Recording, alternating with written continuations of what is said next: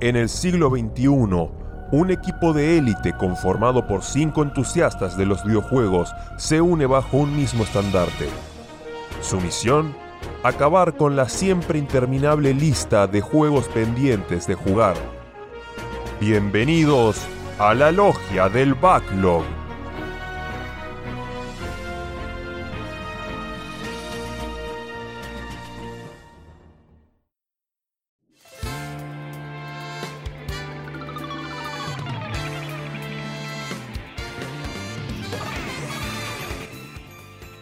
Buenas, buenas, buenas. Bienvenidos al episodio número 43 de la Logia del Backlog. Y como en el episodio anterior no estuve yo y a alguien por tomó las riendas demasiado, lo dejaron hablar demasiado, dije, lo voy a echar para este y voy a tomar las riendas yo. No puede ser que Santi Rod esté ahí moviendo todos los hilos, hablando como tres horas seguidas. Lo empecé a escuchar el programa y me cansé, lo, lo dejé. No, no, no puedo escuchar tanto Santi Rod seguido. Así que dije, bueno, este es mi programa, esto voy a hablar yo y lo voy a echar a él. Así que, por lo menos no lo tenemos a Santi Rod, pero sí tengo a tres compañeros muy lindos. Así que eh, les voy a pasar un saludito rápido a cada uno. Rami desde la Nijarina, ¿cómo andás? Muy bien, ¿cómo va todo? Eh, acá con, con frío. Eh, ya, ya me- todos me, todo, todo mi- todos mis compañeros de staff me, me putearon por, por la diferencia de temperatura, pero bueno, es así. Así que estoy acá un poco más fresco y, bueno, y contento de otra, otra grabación. No tengo mucho esta vez, pero, pero esperamos por cerrar el, el famoso disco Elysium ahora. Sí, además él se lo ve para los que ustedes nos ven en la cámara, pero nosotros lo vemos, está con un buzo tomando una bebida caliente así, y nosotros estamos acá transpirando la bota gorda. Así que sí, la, la envidia se nota a simple vista. Después, Porco, ¿cómo andás? ¿Qué hace, Cabo querido? ¿Todo bien acá? Cabo está, eh, perdón, Porco está, mu- está musculosa, con una, una wife beater prácticamente, así que la diferencia es notable. No, ¿cómo dice eso, señor? Sí, la musculosa blanca. No, pero esto tiene, tiene logo, Sí, sí, tiene, verdad, tiene de- detalles, decoraciones, pero sí, acá estoy posta cagado de calor en musculosa y despeinado como quien recién se levanta. Eh, cuando me ven yo le- les comento que sí, me peiné efectivamente, pero con un petardo que lo hice explotar cerca de mi cabeza. Pero bueno, eh, salgamos del, momento no radial. Eh, todo muy bien por acá, finalmente pude jugar un poquito. No llegué a completar ningún juego porque ya conocen el problema del jugador de RPGs, que un juego suyo le puede durar entre dos semanas y dos meses, dependiendo de qué tanto tiempo le dedique. Pero bueno, alguito traje para, para compartir hoy. Bueno, buenísimo. Y por último, pero no menos importante, Sakul, ¿cómo andás? Buenos días, buenas tardes, buenas noches, muchas gracias Cabu. Eh, sufriendo y no puteando, pero sí envidiando a Rami, la verdad que... Ah, Rami, como quisiera. Como dijo Cabu en la previa, te pasamos 10 grados de acá para allá y todavía nos sobran. Es, es increíble el calor que está haciendo acá, boludo. No, imbancable, imbancable. El, el otro día vi la noticia de que tuvieron que implementar nueva escala de colores para marcar la, la- la temperatura y, y agregaron dos, dos escalas nuevas de colores para indicar cuán caliente está la, provincia de Buenos Aires. No sé si toda la Argentina está así, pero bueno, y- estaba, llegaba hasta el rojo así bien fuerte. Bueno, implementaron dos grises, dos tipos de escala de, de grises, medio negrito. Perdón, yo ayer vi la noticia para no desinformar. Creo que eran las anomalías, tipo la diferencia entre el- la media de temperatura en los últimos X años y la diferencia actual. Eh, creo que el rojo llegaba hasta más 7, más 8 y tuvieron que agregar el más 9 y más 10 de anomalía. Ah, mira, bien ahí, ahí informando bien. Yo es como que tiro la. soy como la vieja chusma, viste, que, leyó el titular y, y tiro la noticia, bueno, bien ahí, ahí informando. Placer. Bueno, bueno, y ahora pasando a la sección de Original, que la, verdad que no me, no me gusta mucho la sección porque también la, la introdujo Santi Roda ahí, pero bueno, eh, vamos a, a expropiarla un poco y hacerla un poco propia. Y este, esta vez es un poco difícil porque estamos en el 43 y el 43 es el balcón. La verdad que así de primera no se me ocurre nada. A ver, ¿ustedes tienen alguno? Sí, y te va a gustar lo que voy a traer yo. A ver. Pues eh, le- lo voy a primerear a Santi. Voy a traer el balcón que hubiera traído Santi si estuviera presente, me juego la cabeza, que es el balcón desde el cual se canta la canción de la ópera en Final Fantasy VI que a él tanto le gusta. Así que lo siento Santi, no estuviste presente, eh, perdiste tu oportunidad, incluso si llegas más tarde ya, ya te primerearon el, juego. Muy bien, me gusta ir sacándole participación a Santi Rod. Igual no me gusta que lo estamos nombrando mucho. Le, voy a mandar un saludo, pero un saludo solamente por compromiso, ¿viste? Para que después no, anden diciendo que no le mandamos saludos por, por Discord. Bueno, Cabo, ¿vos escuchaste la postcredits del episodio anterior? Sí, la escuché. No me la acuerdo ahora, pero la escuché. No, básicamente era yo quitando el control de los ninjas, haciendo ahí ah, un, pequeño acto de remoción de, de privilegios por la alta traición que ocurrió en aquel programa en el que tanto se habló de la Steam Deck y que se mencionó a la Switch como una consola de juguete. Sí, sí. La, verdad que eh, yo siento que eso fue una gran traición de, Santi. Porque mm, es, como que de golpe eh, tiene todas las ventajas la Steam Deck y la deja ahí la, la pobre Switch. Así que la verdad que yo lo sentí como una traición a los headquarters. ¿Alguno más tiene algún balconcito que se acuerde? Eh, justo te vas a enojar, pero justo también mencionas a Nintendo y por consiguiente a Santi. El único que se me ocurrió eh. recién mientras estaban hablando y lo fui a chequear para que no sea algún efecto Mandela o algo así, es el balcón del castillo de Peach. Eh, que quizás no está, no es algo súper presente, excepto quizás en el primer Paper Mario. Pero posta que es muy difícil esta, no, no se me ocurre otro que no sea eso. A, mí tampoco. La verdad que estoy pensando, seguro muchos RPGs y, juegos del estilo que, suelo jugar tienen balcones, pero es, algo tan, tan poco eh, significante generalmente que, no creo que, lo haya mencionado. Bueno, la, mansión del Resident Evil tiene un par de balcones, pero no sé qué más. Eh, y bueno, capaz hablando un poco del disco Elysium, eh, hay un balcón en el juego eh, donde encontrás tu zapato volador. Pero la verdad que más que eso, creo que. Zapato volador, me encantó. no, hay mucho más para, nombrar. Bueno, ahora que nombran zapato volador, eh, bueno, la gente va a poder participar y nos va a poder ayudar con, los balcones, ya sea por el chat o, por la encuesta de Spotify si es que sale. Pero eh, sé que por lo menos Laura comentó también el tema de las zapatillas. había comentado ahí en el Discord. No me acuerdo exactamente qué había comentado, pero había comentado sobre las zapatillas. Así que bueno, también le mandamos un saludo a Laura. Seguramente había otro más, pero no me acuerdo quién era.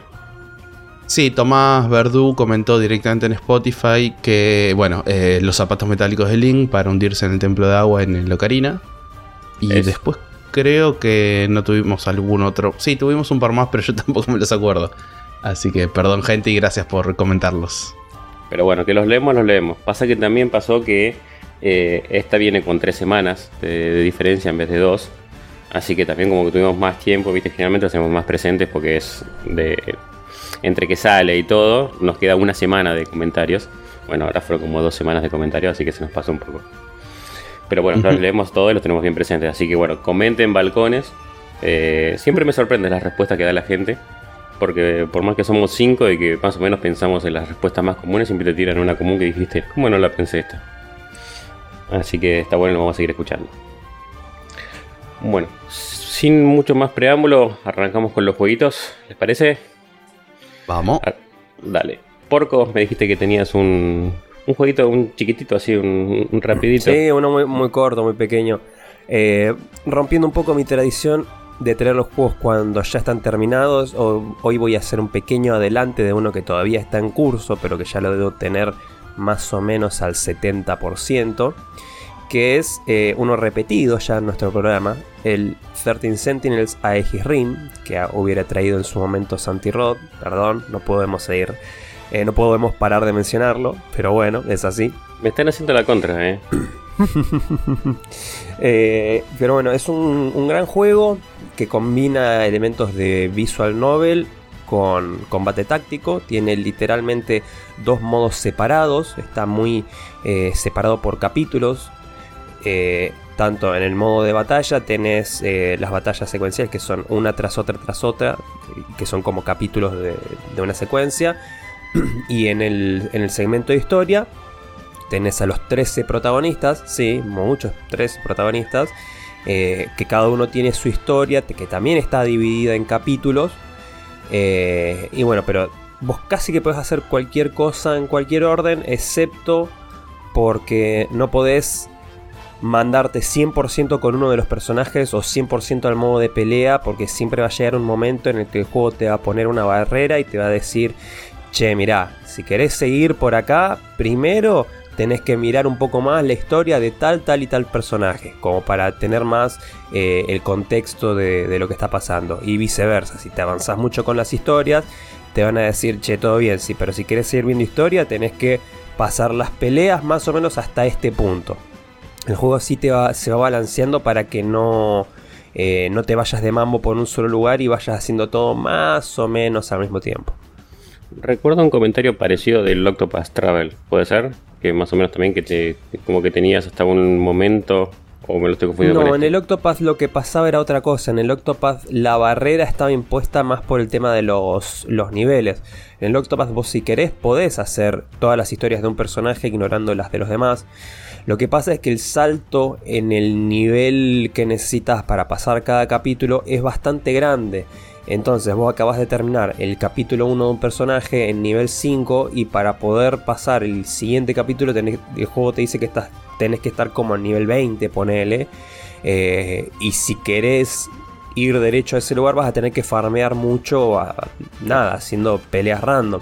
En cambio, si pasas tiempo completando los otros capítulos 1 de, de otros personajes, el leveleo va a ser un poco más orgánico. La, la, traba va por ahí, pero si algún manija quiere hacer todos los episodios de un personaje de una, como poder, puede hacerlo. Lo único que le va a llevar por ahí más tiempo o va a ser un poco más aburrido. Acá no, acá es eh, una traba. Literalmente el juego te pone una barrera, literal, y te dice, para continuar, esta historia está bloqueada. o esta batalla está bloqueada. Para continuar, tenés que haber revelado tal evento de la historia y te dicen de qué, de qué personaje es o si es una pelea te dicen qué pelea es. Eh, el segmento visual novel es bastante tradicional, vos tenés cierta libertad para moverte con el personaje de turno eh, en una serie de, escenarios. No son ni muchos ni pocos, tenés eh, la escuela, el, el, centro, las calles, algún templo de una ciudad japonesa y algunos otros lugares que no voy a mencionar para no spoilear, pero Dependiendo del capítulo y el personaje con el que estés, van a ir variando los escenarios que tenés disponibles y los eventos que vos podés triggerear interactuando con distintas personas o elementos del personaje. Si bien te deja un poco de espacio a la, eh, a la investigación y vos podés hacer las cosas a tu ritmo, no es como una aventura visual donde vos tenés puzzles que revisar y demás, sino que es bastante eh, más lineal. O sea, vos simplemente podés pasarlo explorando todo lo que tenés en la habitación y hablando al menos una vez con todo lo que tenés en la habitación y eso ya te asegura que vas a poder avanzar con, con la historia. Sí hay a veces algunos puntos en los cuales desde el mismo punto de partida en la historia tenés bifurcaciones, cuales podés ver distintos eventos eh, dependiendo de las elecciones que tomes pero incluso en esos casos, vos cuando ya decidiste por qué camino vas a ir, listo, la historia se vuelve a linealizar y te hace terminar todo ese capítulo. Pero después vos podés volver al, punto de, quiebre en el capítulo y elegir la otra, la otra dirección y ver qué es lo que te perdiste. Y esto no es opcional. ¿Volvés directamente a modo de elijo este capítulo y voy por este otro camino? ¿O sin hacerse nada raro? Mm, mm, eh, tiene Exactamente, ni siquiera, lo que iba a decir, ni siquiera es opcional. Vos tenés que cumplir todas las rutas. Pero, ¿qué pasa? Vos cuando terminaste un segmento de historia que tenía una bifurcación, el juego, siempre que terminas un capítulo, te pone la, imagen de To Be Continued y te vuelve a la pantalla de selección de personaje. Por más que vos tengas una bifurcación y puedas hacer algunos segmentos en, distintos, en distinto orden, eh, hagas el que hagas, el porcentaje de compleción de la historia siempre te lo va a mostrar y siempre va a avanzar. Eso es importante para que vos sepas más o menos en qué punto estás de la historia. El juego te va diciendo, la historia de este personaje la completaste al tanto por ciento. Entonces, en esos casos, Eh, el juego además tiene un, eh, mapita de, eventos en el que te muestra cómo se conecta, cómo es la línea de tiempo, si se quiere, y te muestra qué pasa después de qué, qué pasa, qué pasa antes de qué, eh, y dónde tenés bifurcaciones, y te da pistas de qué es aquello a lo que le tenés que prestar atención para, para poder decantarte por el capítulo, por la resolución que no viste. Eh, y hasta que no resuelvas todas las opciones posibles, el juego no te va a permitir avanzar. Eh, no, te va a dar por completo, por terminado el capítulo. Ahí, si bien lo único que cambia es el orden en el cual vos podés ver los finales de un determinado capítulo, eh, los vas a terminar haciendo todos. El juego te lleva a eso. Y, pero después, ¿queda alguno canónico? ¿O canónico es lo que pasa en tu cabeza? ¿O por cómo es la historia tiene sentido que veas los dos? Ahí me perdí un poco. Que no, es que no son tampoco eh, no son contradictorios y no son excluyentes, porque las bifurcaciones eh, son algo tan sencillo como, bueno, tenemos a esta pibita que está investigando una desaparición y tiene como opciones tres lugares a los cuales ir a buscar pistas. Cada vez que vos reiniciás el capítulo, mientras vos no hayas completado todas las, las rutas, no es como que volvés atrás en el tiempo, sino que es un día más, es una secuencia de días uno tras otro tras otro. Entonces, la primera vez que lo completaste, elegiste ir a, investigar a la cafetería. Investigaste, viste lo que pasó, tuve continuo, final, final del capítulo. Volvés a elegir la historia de, de esta piba y volvés a arrancar como o, sea, la secuencia de inicio es la misma porque es, bueno, otro día más en el que me levanto y estoy investigando. En eso es, muy similar. Eh, la, circunstancia general es, es la misma. Pero nada, eso, así es por ejemplo como se justifica en esa serie de, historias que vos puedas tomar distintas decisiones y que no sean excluyentes. Simplemente es un día distinto en el cual vos tomás decisiones distintas, vas a investigar a otro lugar y ves los eventos que pasan en ese otro lugar. Y así hasta que hayas investigado todos los lugares que tenías disponibles y hayas obtenido todas las piezas de información que necesitas para poder continuar con la historia. La justificación viene por ese lado, son distintos eventos posibles y cambia en el orden que vos lo vas viendo, nada más. Claro, yo me, yo me imagino, por ejemplo, que una vez que completaste esos tres, el capítulo que viene es como la resolución del crimen, como que ya investigaste los tres algo así, pero incluso es, mucho más, más light, porque por ahí tenés para un mismo personaje dos capítulos lineales, luego dos segmentos que son así ramificados, que puedes hacer o uno o el otro primero, y luego continúas con dos capítulos lineales de nuevo. A veces para otro personaje tenés, arrancas con una secuencia de tres capítulos posibles, y una vez que los completás, pasas a otra secuencia de cuatro capítulos posibles que puedes hacer en el orden que quieras. Eh, esto igual es una explicación muy, muy general para no entrar en terreno de spoilers, porque recordemos que este juego es un juego con alto contenido sci-fi y que como dijo Santi en su momento, tiene todos los tropos y todos los clichés.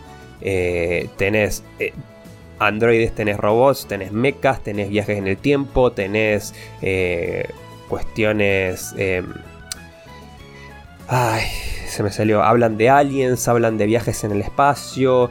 Eh, tenés muchas revelaciones de. Bueno, todo esto que vos pensabas que era así, en realidad era Asa. Entonces nunca sabes realmente bien qué es lo que está pasando. Eh, incluso yo hoy te digo, con el juego ya 70% completo, por más que se haya hablado mil veces de mechas, de robots, de, de, viajes por el, por el tiempo, de cuestiones espaciales, yo no me creo que nada sea la respuesta final y la explicación verdadera de todo hasta que no haya terminado el, juego. Porque está, está todo tan cambiante todo el tiempo que tranquilamente en el siguiente capítulo me van a decir no, todo era un sueño o no, todo era una simulación y sigue teniendo sentido. Entonces el juego te, te engaña mucho con eso. Así que hay partes por ahí te pueden decir esto es un viaje en el tiempo, pero al final no, jaja, no era un viaje en el tiempo, el pibe estaba soñando. No digo que sea así, digo que es una posibilidad que, no descarto y no lo sabría hasta que no haya terminado el juego realmente y tenga todas las respuestas. Es, muy raro cómo lo maneja, pero cómo lo maneja, pero aún así no deja de ser súper interesante y me tiene súper atrapado la historia.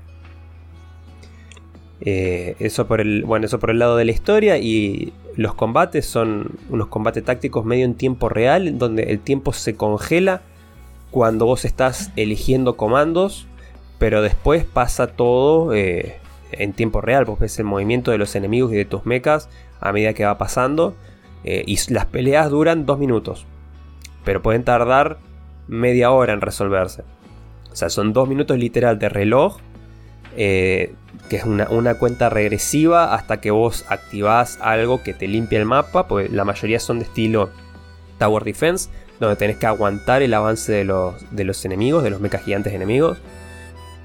Eh, y sí, mientras los eventos se están resolviendo, mientras los comandos y, la, y los golpes se resuelven, el tiempo avanza, pero como dije, vos puedes tomar todo el tiempo del mundo para elegir los comandos, que el tiempo va a estar congelado y así es como una pelea de dos minutos, entre comillas, puede convertirse en realidad en algo de media horita o un poco más. Eh, es muy, muy satisfactorio. Gráficamente es raro porque no estás viendo realmente el escenario de batalla. Eh, sino que lo que ves es más bien como una representación, como si estuvieras viendo en un holograma 3D iconografía y modelos pequeños de lo que está sucediendo realmente eh, en, el, en el terreno de, batalla. Se ve todo así muy, muy tecnológico, muy como representaciones hechas por computadora, con, a veces con pequeños modelos 3D y a veces con, directamente con iconografía, que dependiendo de la forma, el tamaño y el color del icono, vos podés determinar si es eh, una unidad aliada una unidad enemiga y de qué tipo. Eh, tenés mucha variedad de, comandos posibles, tenés personajes especializados en melee, otros en, soporte, otros en combate aéreo, otros en combate a distancia. Eh, las posibilidades son infinitas, tenés mucha customización de personajes. Eh, la cantidad de tiempo que me perdí customizando, ni siquiera customizando, leyendo las distintas habilidades que podía desbloquear, no tiene nombre, pues es entretenido solo de, de ver todo lo que podría hacer, que podés ir desbloqueando a medida que, que avanzás más en el juego y obtenés una currency, una moneda que vos después gastás para comprar esos upgrades. Eh, así que muy en líneas generales, esto es un recordatorio de, qué se trata el juego, totalmente sin spoilers. Eh, y no quiero decir mucho más hasta que no lo haya completado ya al 100% como para dar realmente mis, mi apreciación final. Un poco porque Santi ya lo habló un montón en su momento y, y bueno, otro poco por esto que digo de que realmente todo cambia todo el tiempo, con tanta frecuencia, que no, voy a saber realmente lo que está pasando hasta que no lo termine.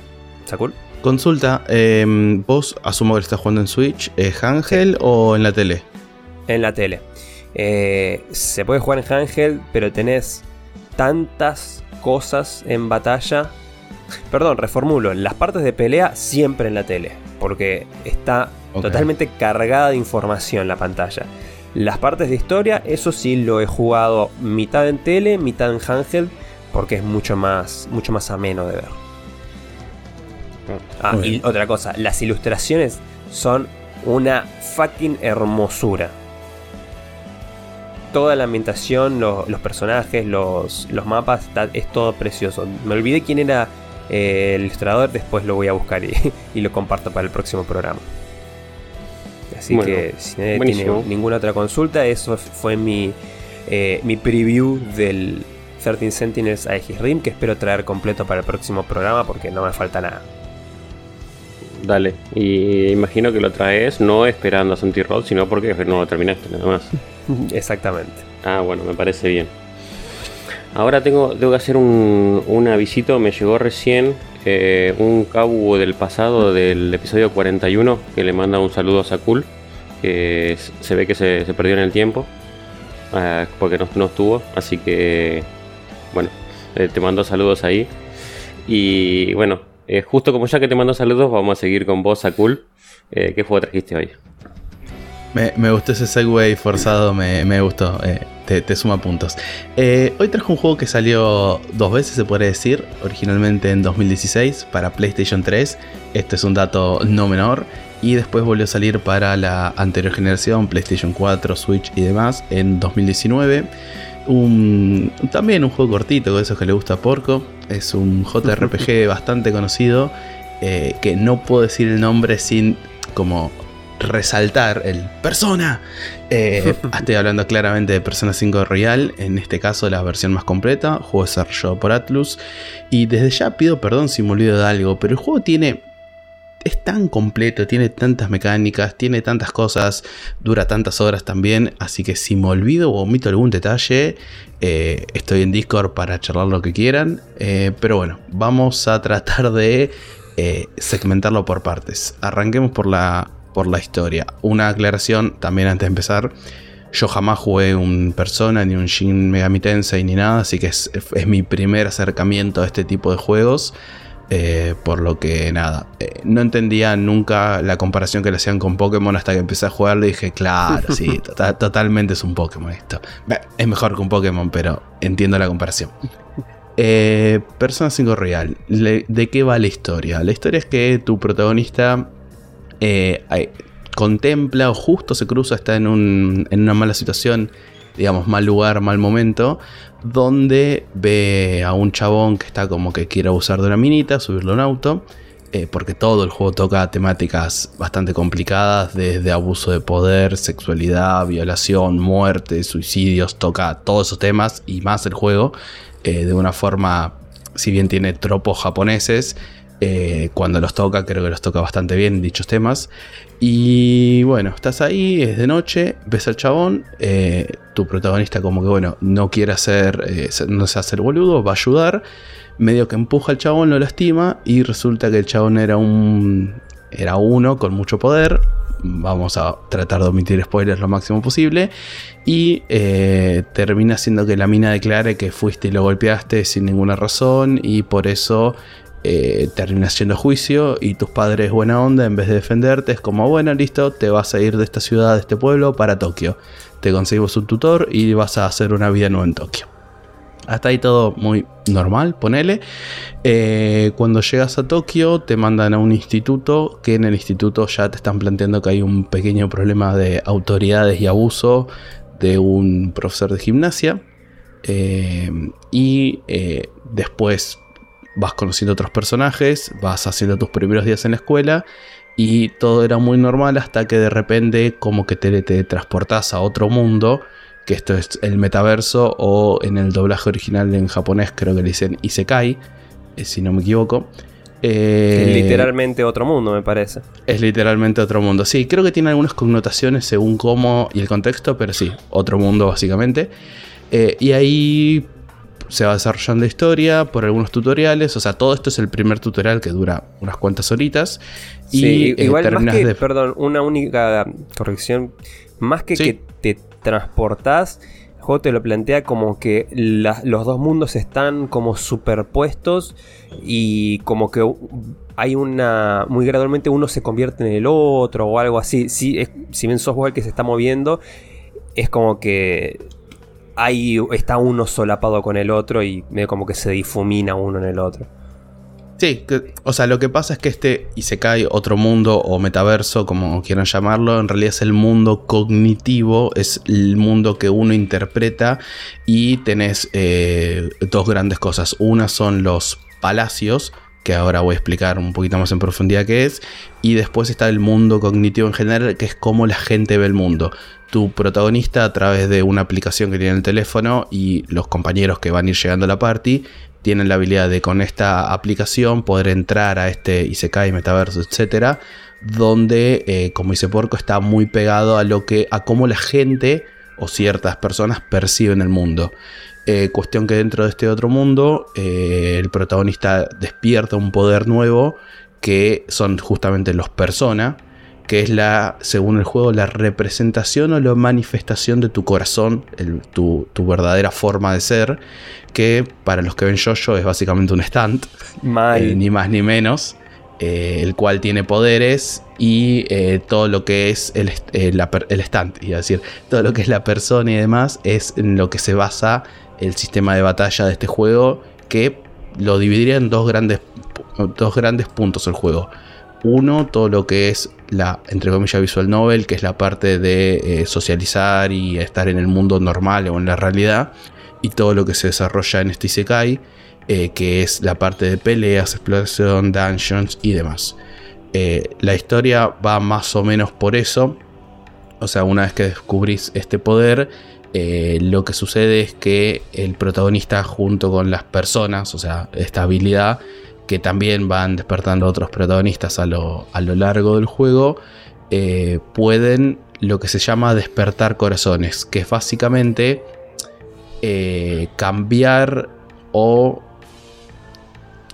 como, diría bien. Es, un poco complicado porque tampoco quiero spoilear, pero bueno, eh, me, me refresé un poco. Los palacios son las manifestaciones, digamos, hay gente que cuando tiene un deseo corrupto, no sé, uno quiere tener todo el dinero del mundo, no sé, vamos a poner un ejemplo.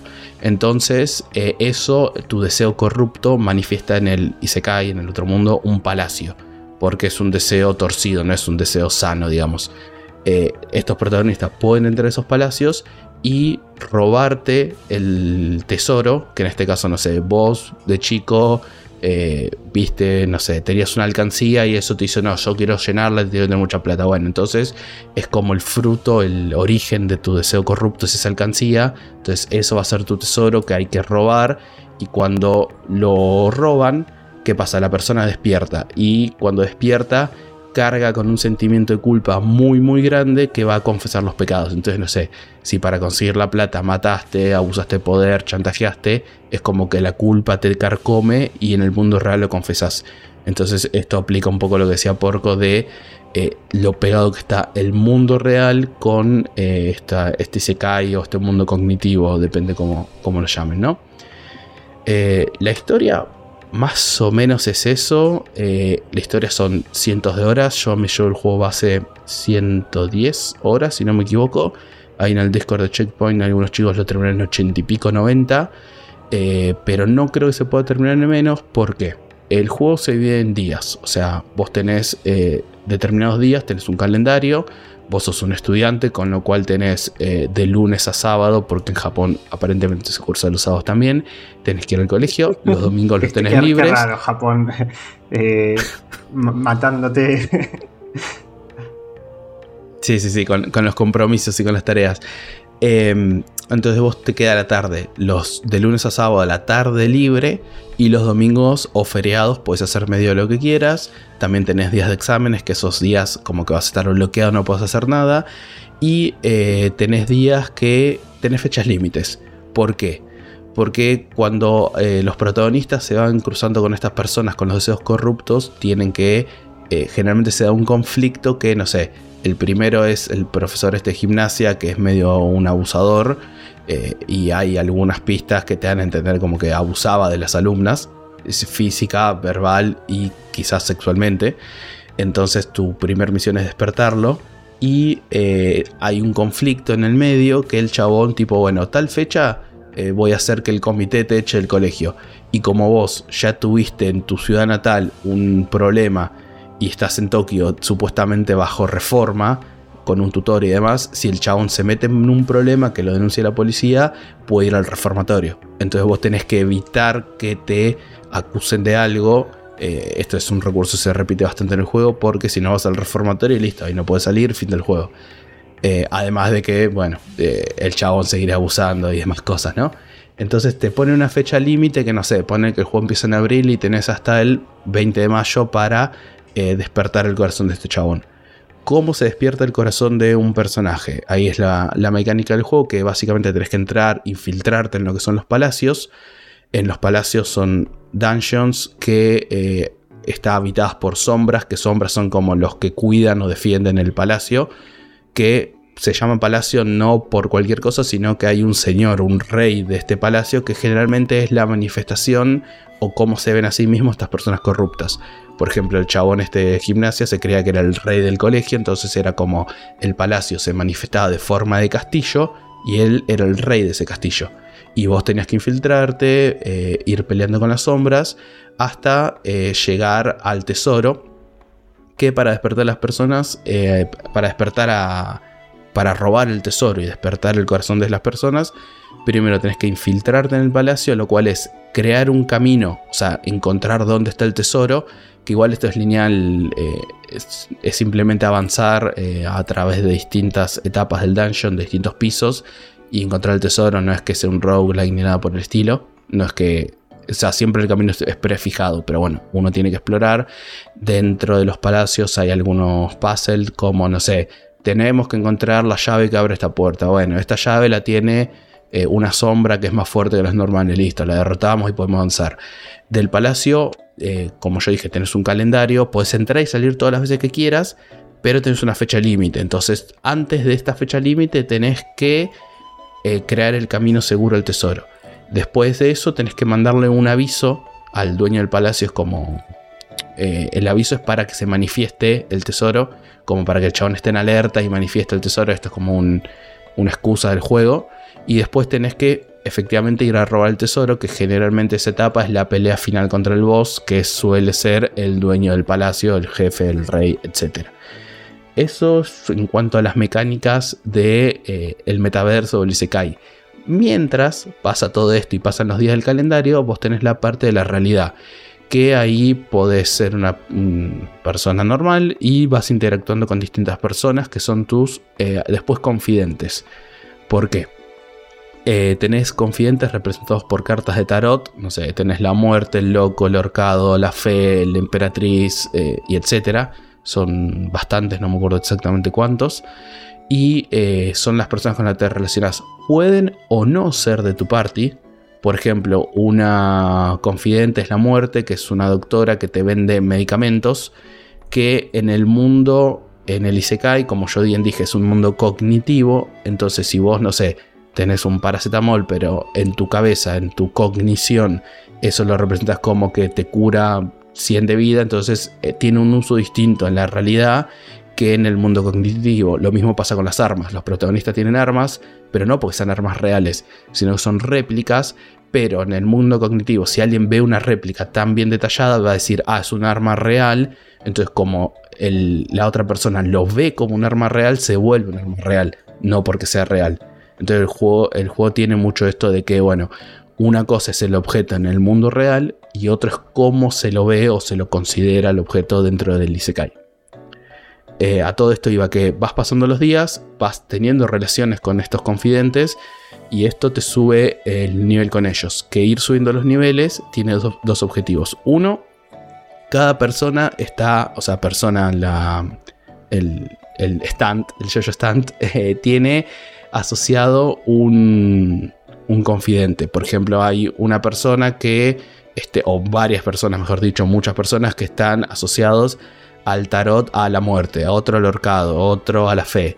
Entonces, vos subiendo tu nivel de confidente, estas personas después cuando los creas, que es toda una mecánica de sacrificar dos bichos para crear uno nuevo, fusionarlos si se quiere, si justo tenés un nivel alto eh, de ese tarot, va a tener más niveles. Eh, que si no tuviera, capaz que en vez de ser nivel 50 sería 55 y así, ¿no? Que eso desbloquea otras habilidades y demás. Y además, eh, relacionarte con las personas desbloquean habilidades eh, que algunas son dentro del metaverso y otras son del mundo real, como más experiencia, más plata, que te ayuden, que te curen estados y demás. después tenés actividades que refuerzan tus stats sociales que el protagonista tiene carisma, eh, fuerza, suerte, no me acuerdo si suerte entra o no, gentileza y un par más, que por ejemplo, no sé, vos, el tutor que tenés en Tokio es el de una cafetería y si lo ayudas a hacer café, te sube la gentileza porque el chabón, el te enseña y entonces va subiendo eh, el estado social de gentileza y al mismo tiempo quizás subís la relación con él que termina siendo un confidente tuyo. Eh, y así hay un montón, pero un montón de actividades en el mundo real. Como les digo, no sé, jaulas de bateo, ir a pescar, ir a, ¿por qué no?, un café de esos mates eh, que se bloquea más adelante, ir a unos fichines. O sea, hay muchas cosas, ir al gimnasio, hacer ejercicio. Eh, no sé, hay un montón de cosas y me voy a olvidar de escribir algunas. Pero la parte social del juego es grandísima. Después. Una, pregunta. Sí, sí, sí. ¿Cómo es la, parte diaria? O sea, del día, no, no, o sea, no, lo que es el combate, sino la parte social, como describiste. Eh, ¿Cómo son las mecánicas ahí? O sea, porque yo me acuerdo, por ejemplo, nunca jugué a, los Persona, pero los conozco, siempre escuché mucho hablar de ellos. y yo con, por un lado, lo más parecido que encuentro es, no sé, quizás el Bully, que es el, nada, un juego de Rockstar que nada que ver, pero que tenía una parte muy fuerte de ir a clases y tenías como minijuegos para las, no sé, las cosas de la, la clase de química, tenías un minijuego para eso, otro minijuego para la clase de matemática, que tenías como que eh, contestar ecuaciones, o sea, había un montón de cositas así y que vos tenías que, te tenía que ir bien en las clases, te ponían nota y en base a eso como que podías, creo que avanzar en la historia, o sea, tenías como que sí o sí tenías que aprobar las clases. Eh, y después, no sé, me acuerdo que ahora que salió el Hogwarts Legacy, muchos hablaron de que. No lo jugué yo, pero, pero sé que, muchos decían que capaz como que la parte de las clases de, magia y eso era medio floja. Entonces, eh, tengo la duda en base a eso, ¿no? O sea, que, tan bien hecho está, o si es divertido hacerlo, o si lo sentís como, una, como un bodrio los minijuegos, con tal de, avanzar la historia o no. No, el tema que son cortitos. Por ejemplo, a ver, vamos a dar un ejemplo, un día típico, un día de colegio, pues los domingos es como medio día libre y feriados. Te levantas un lunes, vas al colegio en el tren, en el subte, eh, y ahí se puede o no, es medio random esto, no sé si está por determinados días o es random, se desbloquea de que justo conseguiste asiento en el subte, o sea, va todo lleno, a veces vas parado y a veces vas sentado. Si vas sentado, puedes leer. O sea, ah, simulador de, de, eh, conurbano, transporte público. claro. Entonces, si vas sentado, tenés la posibilidad de si compraste libros, porque el juego también puedes comprar libros y películas y videojuegos para eh, utilizar. Si tenés un libro, puedes leerlo. Leer el libro te desbloquea normalmente un stat social, no sé, lees un libro sobre el coraje, entonces sube tu stat social del coraje. Eso se puede dar o no si te consigues asiento. Después llegas al colegio está todo automático, esto es todo como una escena, no es que vos eh, tenés que hacer algo, algo, ¿no? No es un minijuego, nada. Llegas al colegio y puede que pase desde la mañana hasta después de la tarde, que a la tarde es cuando estás libre, digamos, después del colegio haces lo que quieras, pero muchos días en el medio de las clases se pueden dar eh, al menos dos cosas. Una, que un profesor te haga una pregunta sobre, no sé, estamos hablando de matemática y te preguntan el teorema de Pitágoras. Si contestas bien, va a subir tu conocimiento y eso es un stat social también, que los stats sociales sirven para desbloquear otras cosas. No sé, por ejemplo, hay ciertos confidentes que piden para poder eh, hablar con esta minita necesitas mínimo carisma 3, por decir cualquier cosa. O para poder leer este libro que es súper difícil necesitas conocimiento 4. Entonces, si contestas bien la pregunta, sube tu conocimiento. Eh, si contestas mal, nada, no sube. O sea, es como una oportunidad perdida. No es que te castiga, sino que no te premia. Eh, y en el colegio después también tenés un profesor que es medio sorete, que cuando te casa usando el teléfono algo te tira una tiza, que después cuando subís el stat social de destreza, al principio te pega siempre. Después cuando lo subís demasiado, la destreza lo esquivás y es como que toda la clase, uh, mirá, lo esquivó, y como que sube tu, no sé si tu carisma o como que la apreciación de tus compañeros sube hacia vos. Y después, que es una habilidad que te da un confidente, eh, hay veces que los llaman a los profesores a, la sala de profesores y es como que medio te, te haces el boludo y tenés la hora libre.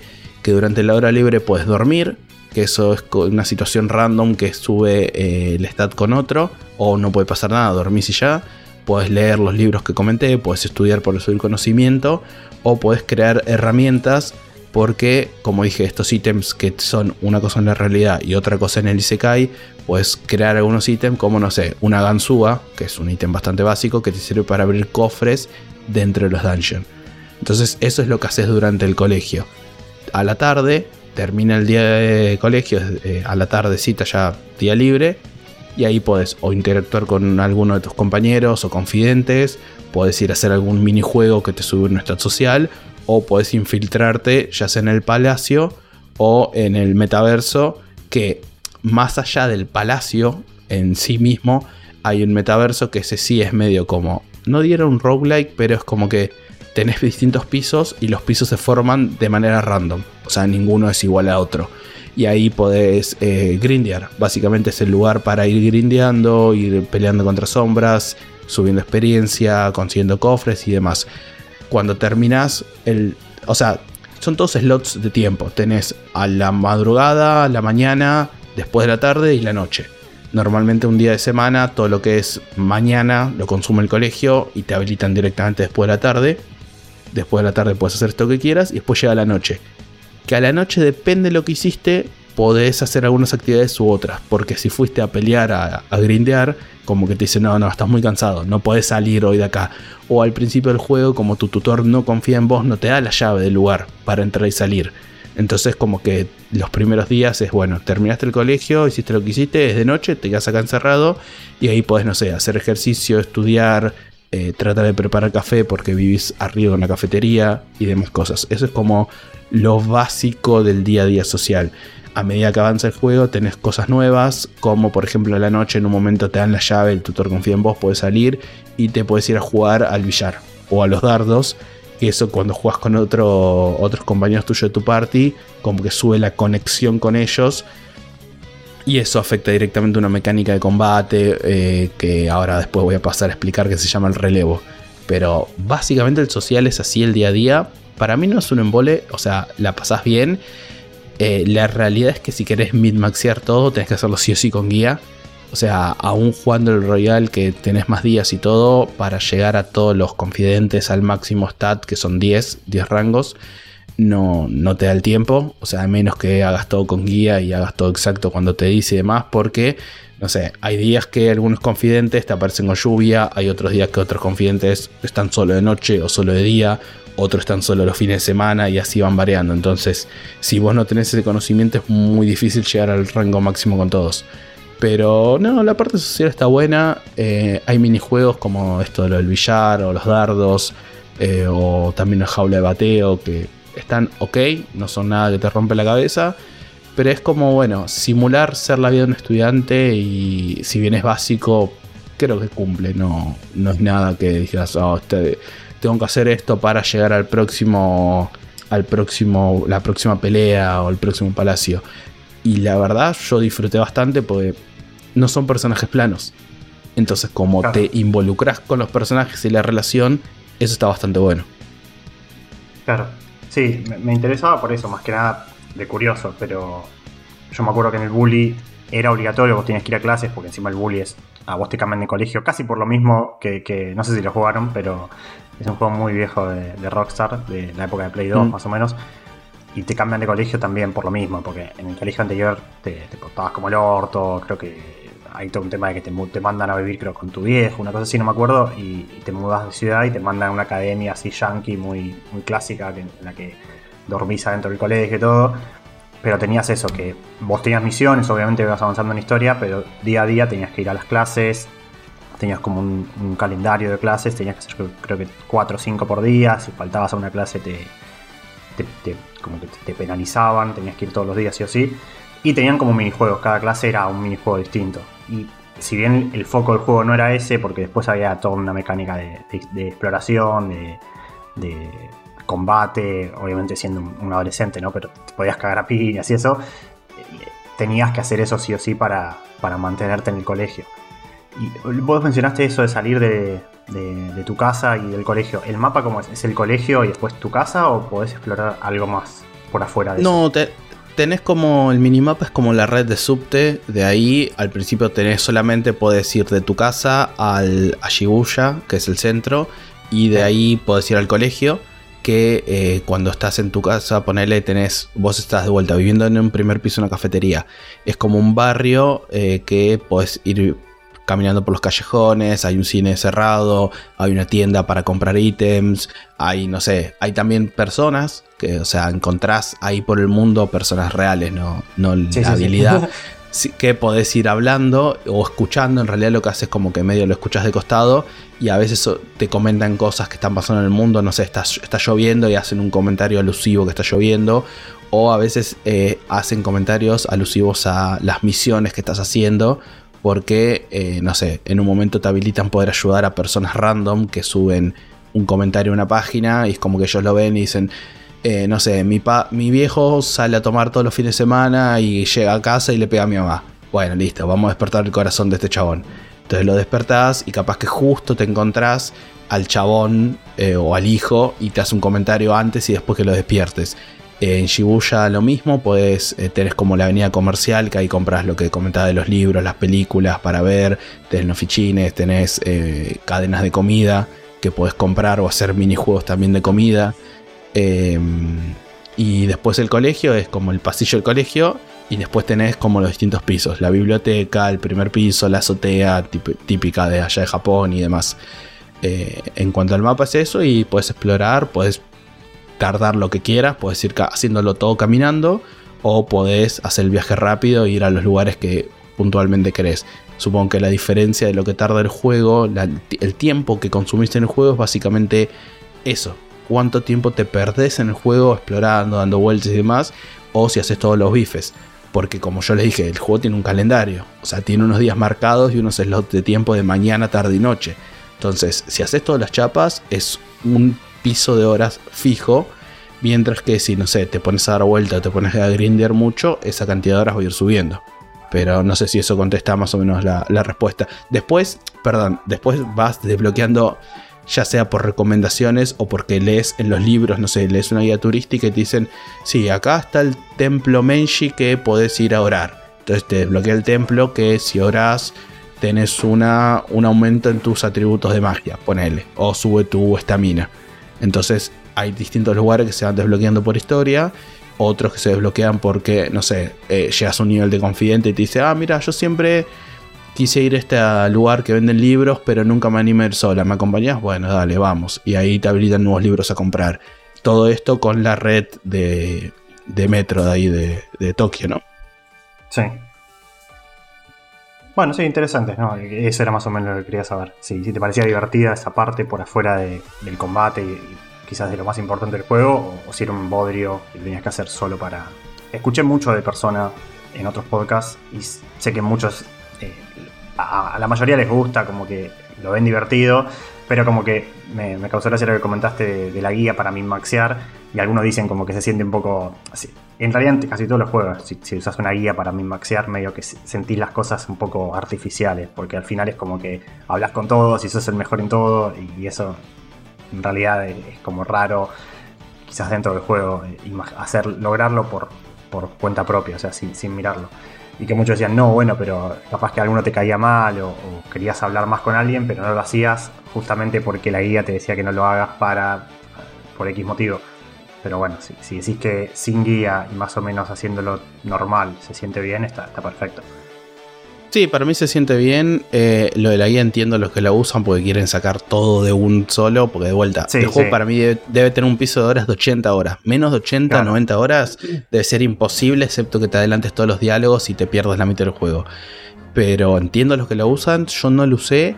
Sí, en un momento, cuando me di cuenta que no iba a llegar con las relaciones confidentes, para algunos que no me interesaban porque cada vez que salís con un confidente tenés, tipo, están charlando y tenés dos o tres respuestas. Una hace que tu relación con él suba un punto, dos, tres o cero. Entonces ahí sí quizás para esas charlas, aunque nada, hay respuestas que son obvias y hay respuestas que según la personalidad de la, de la otra persona te das cuenta no que contestar. En todo caso, yo diría no usen guías para el día a día, usen si quieren para las charlas con los confidentes que menos les interesan, pero la parte social, o sea, para mí el juego destaca en mecánicas de combate y, en cómo está todas estas relaciones sociales que vas creando, todos estos lazos, está muy muy bien desarrollado a mi gusto. O sea, la verdad no, no me parece que sea un extra, sino algo principal del juego directamente. Y dicho esto, pasemos un poco a las mecánicas de combate. Como yo comenté, están los personas, que son estas habilidades mágicas que tenés en este otro mundo. Cada persona este, tiene ataques de distintos tipos que, no sé, los tipos son los, no me acuerdo si hay 8 9, fuego, hielo, maldición, luz, físico, que el físico se divide en dos, que es ataque melee a distancia, vamos a decirle. Eh, no sé, electricidad, tenés varios tipos. Generalmente yo dije que la persona es la representación de tu corazón o la manifestación de tu corazón en este otro mundo. Entonces, normalmente cada persona está todo un tipo, no sé, el primer, tu primer compañero está atado al tipo eléctrico, también tiene ataques de eh, físicos. Y obviamente hay habilidades de, eh, de buff y de buff, depende a quién se lo tires, ¿no? O sea, hay habilidades que ayudan a tus compañeros y hay habilidades para, no sé, tirarle veneno a otro o infligirle miedo, o infligirle parálisis y demás.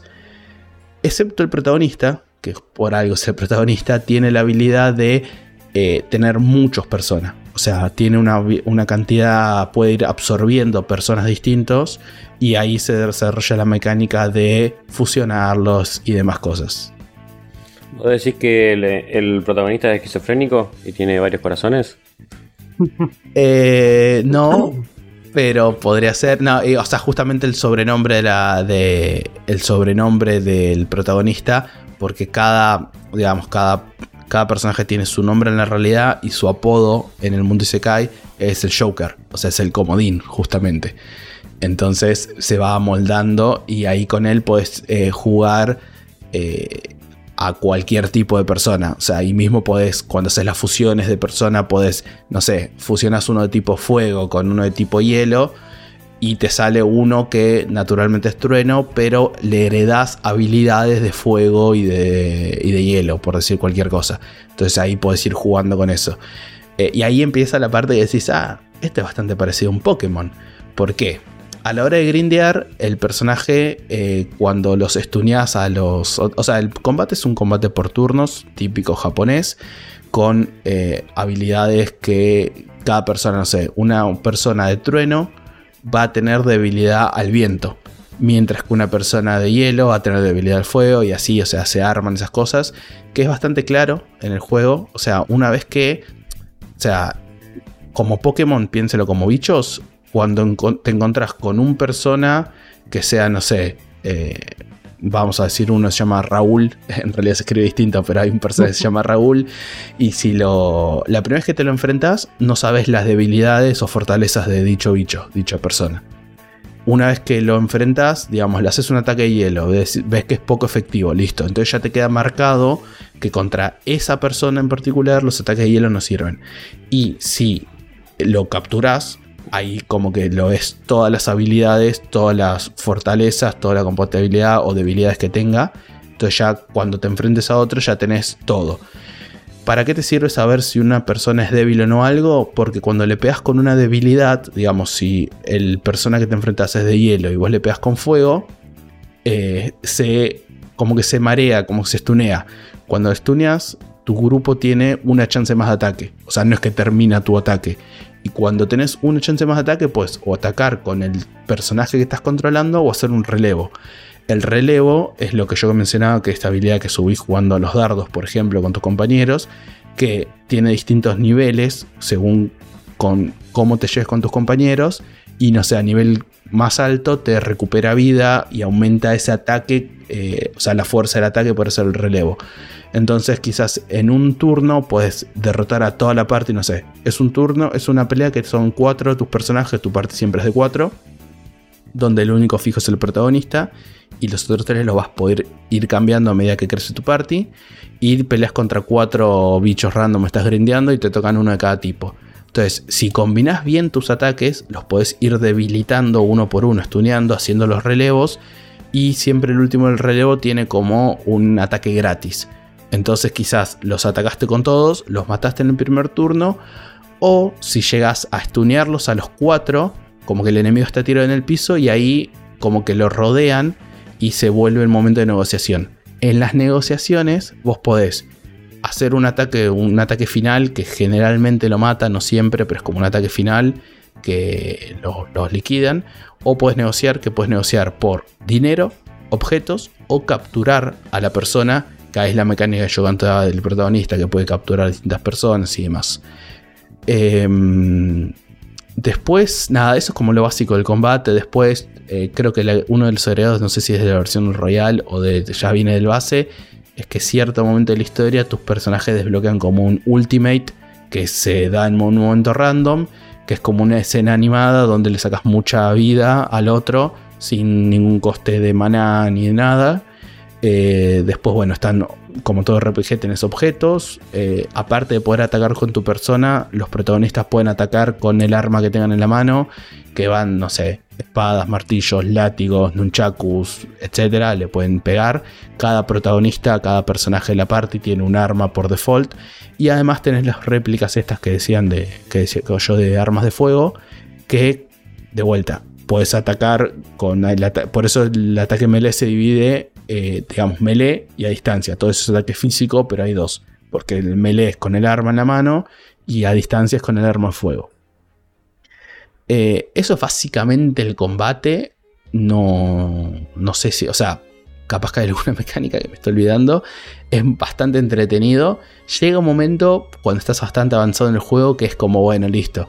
Eh, sé que estas personas son débiles a tal, entonces como que haces todo muy en automático y pierde quizás un poco la dificultad. También hay ataques, eh, o a medida que subís la dificultad del juego, te encontrás con personas que no son débiles a ningún tipo. O sea, que quizás es fuerte a todos los tipos que tenés. Entonces ahí tienes que jugar un poco con los estados alterados. De que, por ejemplo, puedes dormir una persona. O sea, tenés una habilidad que tira como un sleep. Los dormís. A los que los dormís, si lo atacas con, una, con un tipo de ataque especial que creo que era el psíquico, como que le afecta y eso los tunea automáticamente. Entonces ahí empezás a jugar con los estados alterados. O no sé, los ataques de fuego pueden quemarlo. Por más que el chabón no sea débil el fuego. Si quemas a un enemigo, después le tiras viento, entonces como que eso le hace también un stun. Y empezás a jugar con esas cosas. Eh, pero eso es más, digamos, mitad o mitad avanzada del juego. Em, estoy pensando si me estoy olvidando, alguna mecánica de combate particular. Pero nada, eh, después a medida que vas relacionándote con tus confidentes te desbloquean, como decía antes, que puedas, no sé, te infligieron miedo a vos o una parálisis, quizás si tenés un nivel de confidente muy alto con algunos de tu party, como que se recuperan solos, como que uno le alienta al otro y se recuperan. Eh, o si te hacen un ataque que generalmente mataría a un compañero tuyo, queda con uno de vida porque como que tiene aguante por la relación y todas esas cosas. Entonces, de esa forma, todo lo social, todo lo que haces en el día a día, se termina relacionado con el metaverso y viceversa que el combate me encantó. O sea, no sé si puedo explicar bien esta relación que tienen con los Pokémon, pero es, es buenísimo porque vas encontrando personas nuevas, los capturas o no, vas descubriendo las debilidades o no, los puedes fusionar, que cuando los fusionas quizás te da un persona que ya conocías o no, que puedes heredar distintas habilidades. Después también los puedes entrenar, entre comillas, que es básicamente encerrarlos en una cárcel eh, con un incienso que le sube algún stat y cuando lo, generalmente le haces este entrenamiento, si la persona era débil a un tipo de ataque, va a salir con una habilidad que le permite esquivarlo o le permite reflejar ese tipo de ataques. También podés eh, matar a tus personas para que se transformen en objetos. O sea, cuando digo matar es literal, porque en el lugar que fusionás y entrenas a las personas es como una cárcel, entonces fusionarlos significa tirarlos a una guillotina, literalmente. Después transformar los objetos es eh, ponerlos en una silla eléctrica. Y después, si querés que una un persona alimente a otro y sirva como base de experiencia, es tirarlo en la horca. Así que literalmente los matás para crear un persona más poderoso. Todo eso es bastante entretenido. Si juegan la versión royal, hay como una pequeña trampita que pueden hacer porque como es la versión full, full, full, en el momento que ya desbloqueas el metaverso, pasa una caja en tu habitación de cartones como que las cosas que trajiste de tu pueblo. Y ahí hay, además de objetos, skins y demás, hay personas de nivel mucho más alto. Entonces quizás siendo nivel 30, puedes desbloquear un personaje de nivel 99 y automáticamente rompes todo el juego. Yo no lo hice excepto en un palacio en particular, que es el del espacio, que la gente va a entender los que jugaron el juego, que eh, te pone una mecánica bastante hijo de puta de que ese enemigo final te va tirando minions, pero los minions explotan en el turno 2. Y si explotan, vuelve a crear más. Entonces, hasta que no mataste a los minions sin que exploten, no puedes avanzar de la etapa. Y justo esa pelea tiene un límite de, no sé, 30 turnos. Entonces es bastante hijo de puta y tenés como, como explotar las debilidades. Y nada, ahí tuve que hacer un poco de trampa y recurrir a una persona de, DLC, porque si no era bastante difícil pasarlo. Porque justo yo no tenía ninguna persona que sea débil, que, le inflija debilidad al otro. Em, pero bueno, básicamente es el combate. Eh, la parte social ya la conté. Eh, y después los agregados del Royal. Eh, muchos no sé exactamente todos los agregados, por una cuestión de que yo no juego el juego base.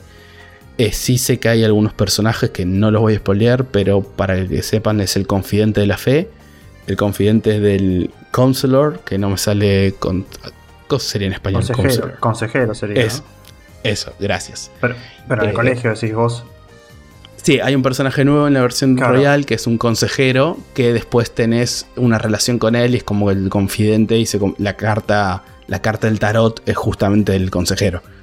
Sí, es- ese es como Eh, muy, creo que muy yankee de colegios así grandes, que tienen como un, un tipo que si, si te va mal o si estás, tenés algún problema en el colegio puedes ir a hablar. No sé si en Argentina es muy común eso, creo que no. Capaz que era un colegio medio cheto, pero no, no es normal. Sí, por eso. Eh, esos dos personajes, sé que hay mecánicas nuevas eh, de combate, pero no sé cuáles son, si es la de este ataque final que comento yo o cuáles, eh, el que digamos puedes hacer como un ataque random que saca mucha vida. Y después es, es tiempo de juego. La versión royal agrega un palacio, con lo que hace como una extensión de todo el juego. Que voy a hacer un pequeño, muy menor, fuera de contexto spoiler. Si no quieren saber nada absolutamente en el juego, cuando termine esta frase, adelante en 20-30 segundos. Pero es básicamente las dos fechas que termina el juego. El juego tiene un calendario. Y cuando ahora termine esta frase, adelante en 20 segundos, la versión base termina el 25 de diciembre, Navidad. Y el otro termina el. Lo último que tenés jugable es el 2 de febrero del otro año. Que es un poco japonés esto, pero después de eh, enfrentarte a enemigos que pueden, entre comillas, destruir el mundo, la última actividad que haces en los juegos es tener una cita, si querés o no, con una, minita. Eh, bastante Japón todo eso, me parece. Eh, que nada, es un palacio extra con los personajes estos nuevos que te dan la versión royal. Que en cuanto a personajes me encantaron. En cuanto a historia, el Royal siento que está todo muy atado con alambres. Es como. Es como, no sé. la versión base del juego termina a una escala tal que te enfrentas a un enemigo, no voy a decir quién, pero es como está muy arriba. Y después tenés, quieren elevar la vara y ahí medio que siento que está todo atado con alambres. Mm, disfruté más sinceramente toda la historia, todo el camino, que el final del juego en sí. El final no me terminó de gustar, si bien no me parece malo, no me gustó a mí, no me cerró. Que eso, bueno, no, obviamente no voy a comentar ningún tipo de spoiler. Pero la verdad es que es un juego súper disfrutable. Las mecánicas de pelea me parece que me encantaron. Sí me, se me volvió un poquito monótono, aburrido cuando ya, digamos, sos bastante OP y entendés cómo funciona todo y puedes explotar las mecánicas de habilidades y eso.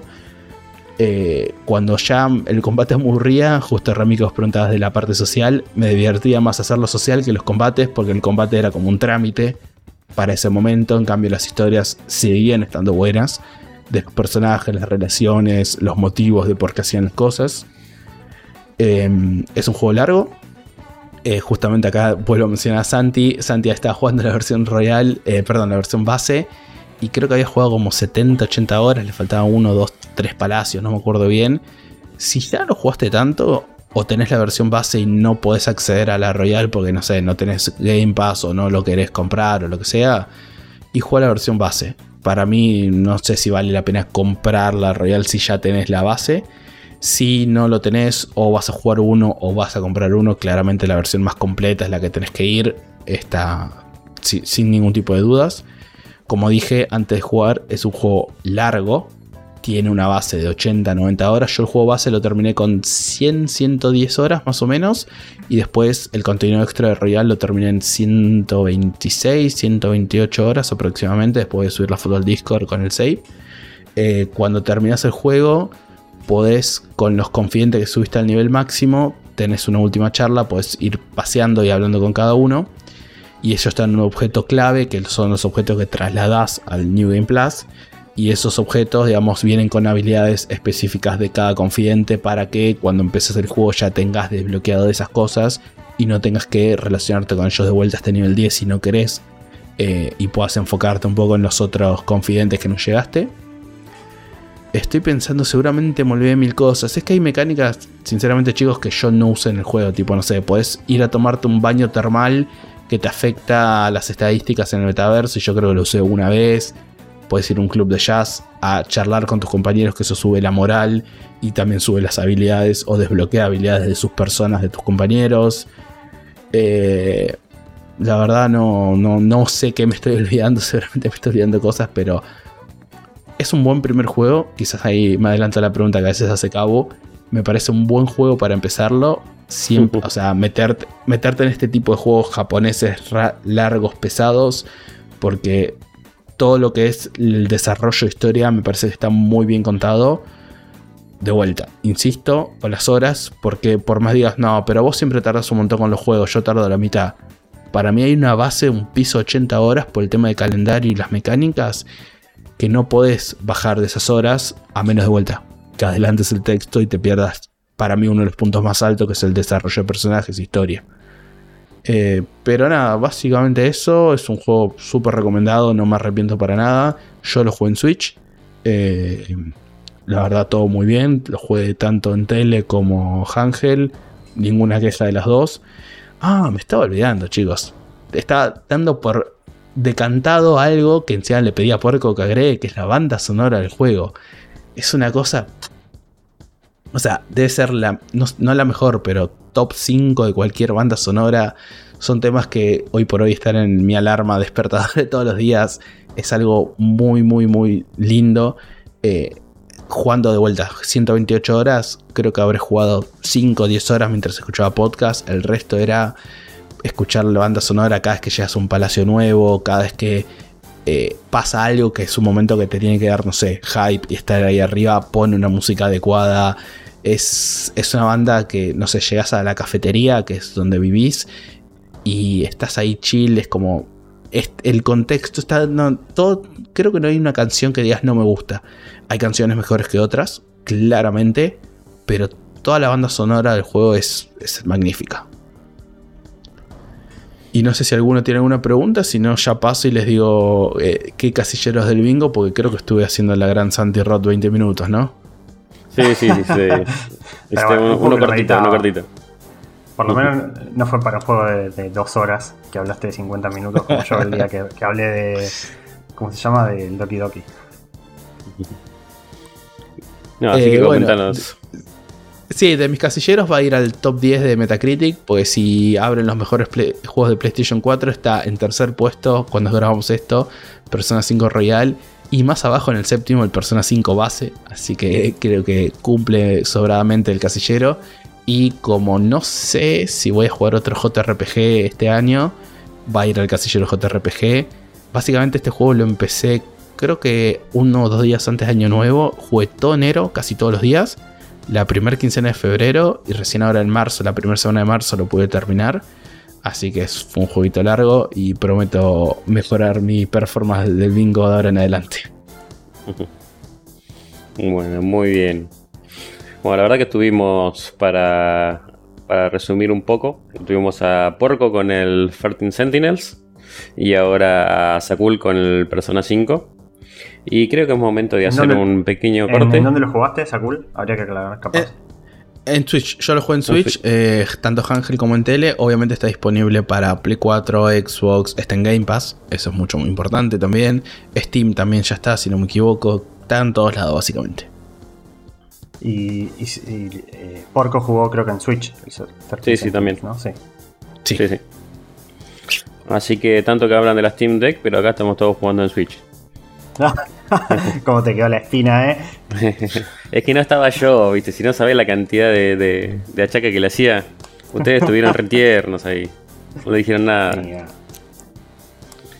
Bueno, cerramos este capítulo que el que viene también sigue medio cargadito. Así que bueno, hacemos una pequeña pausa y volvemos. Chau, chau. Nos vemos.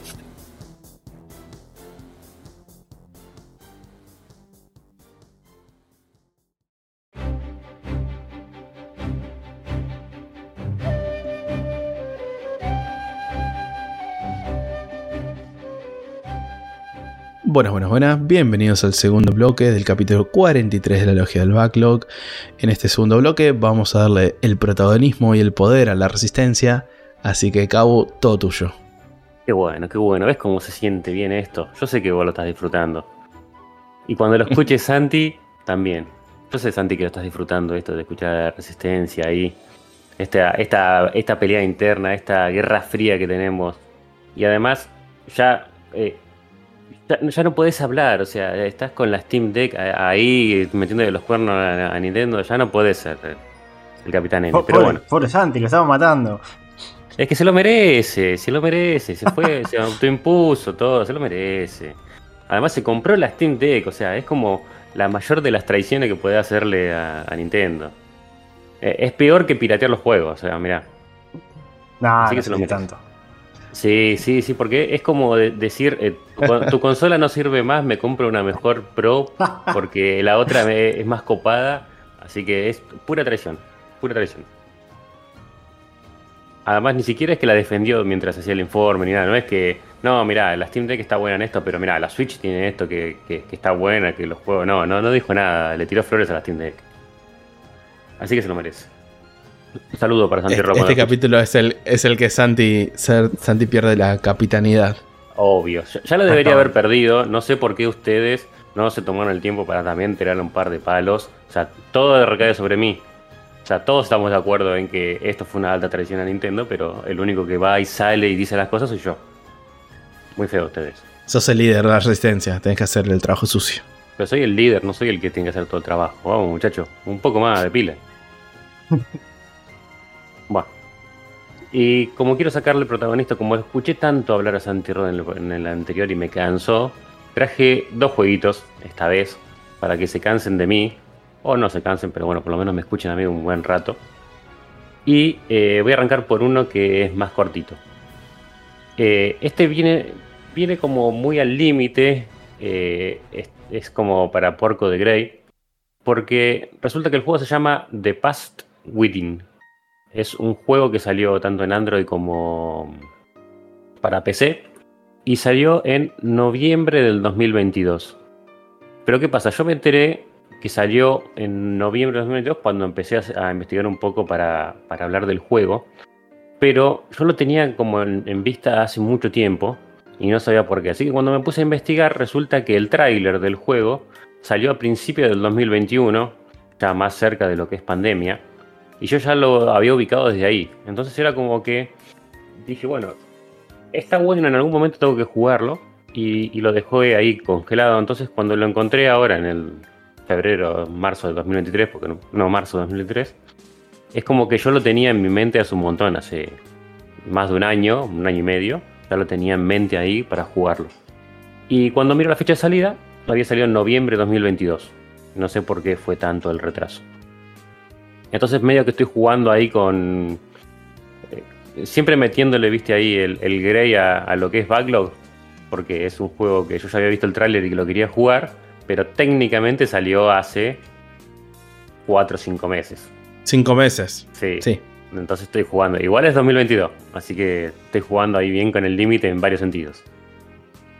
Pero bueno, el juego eh, es.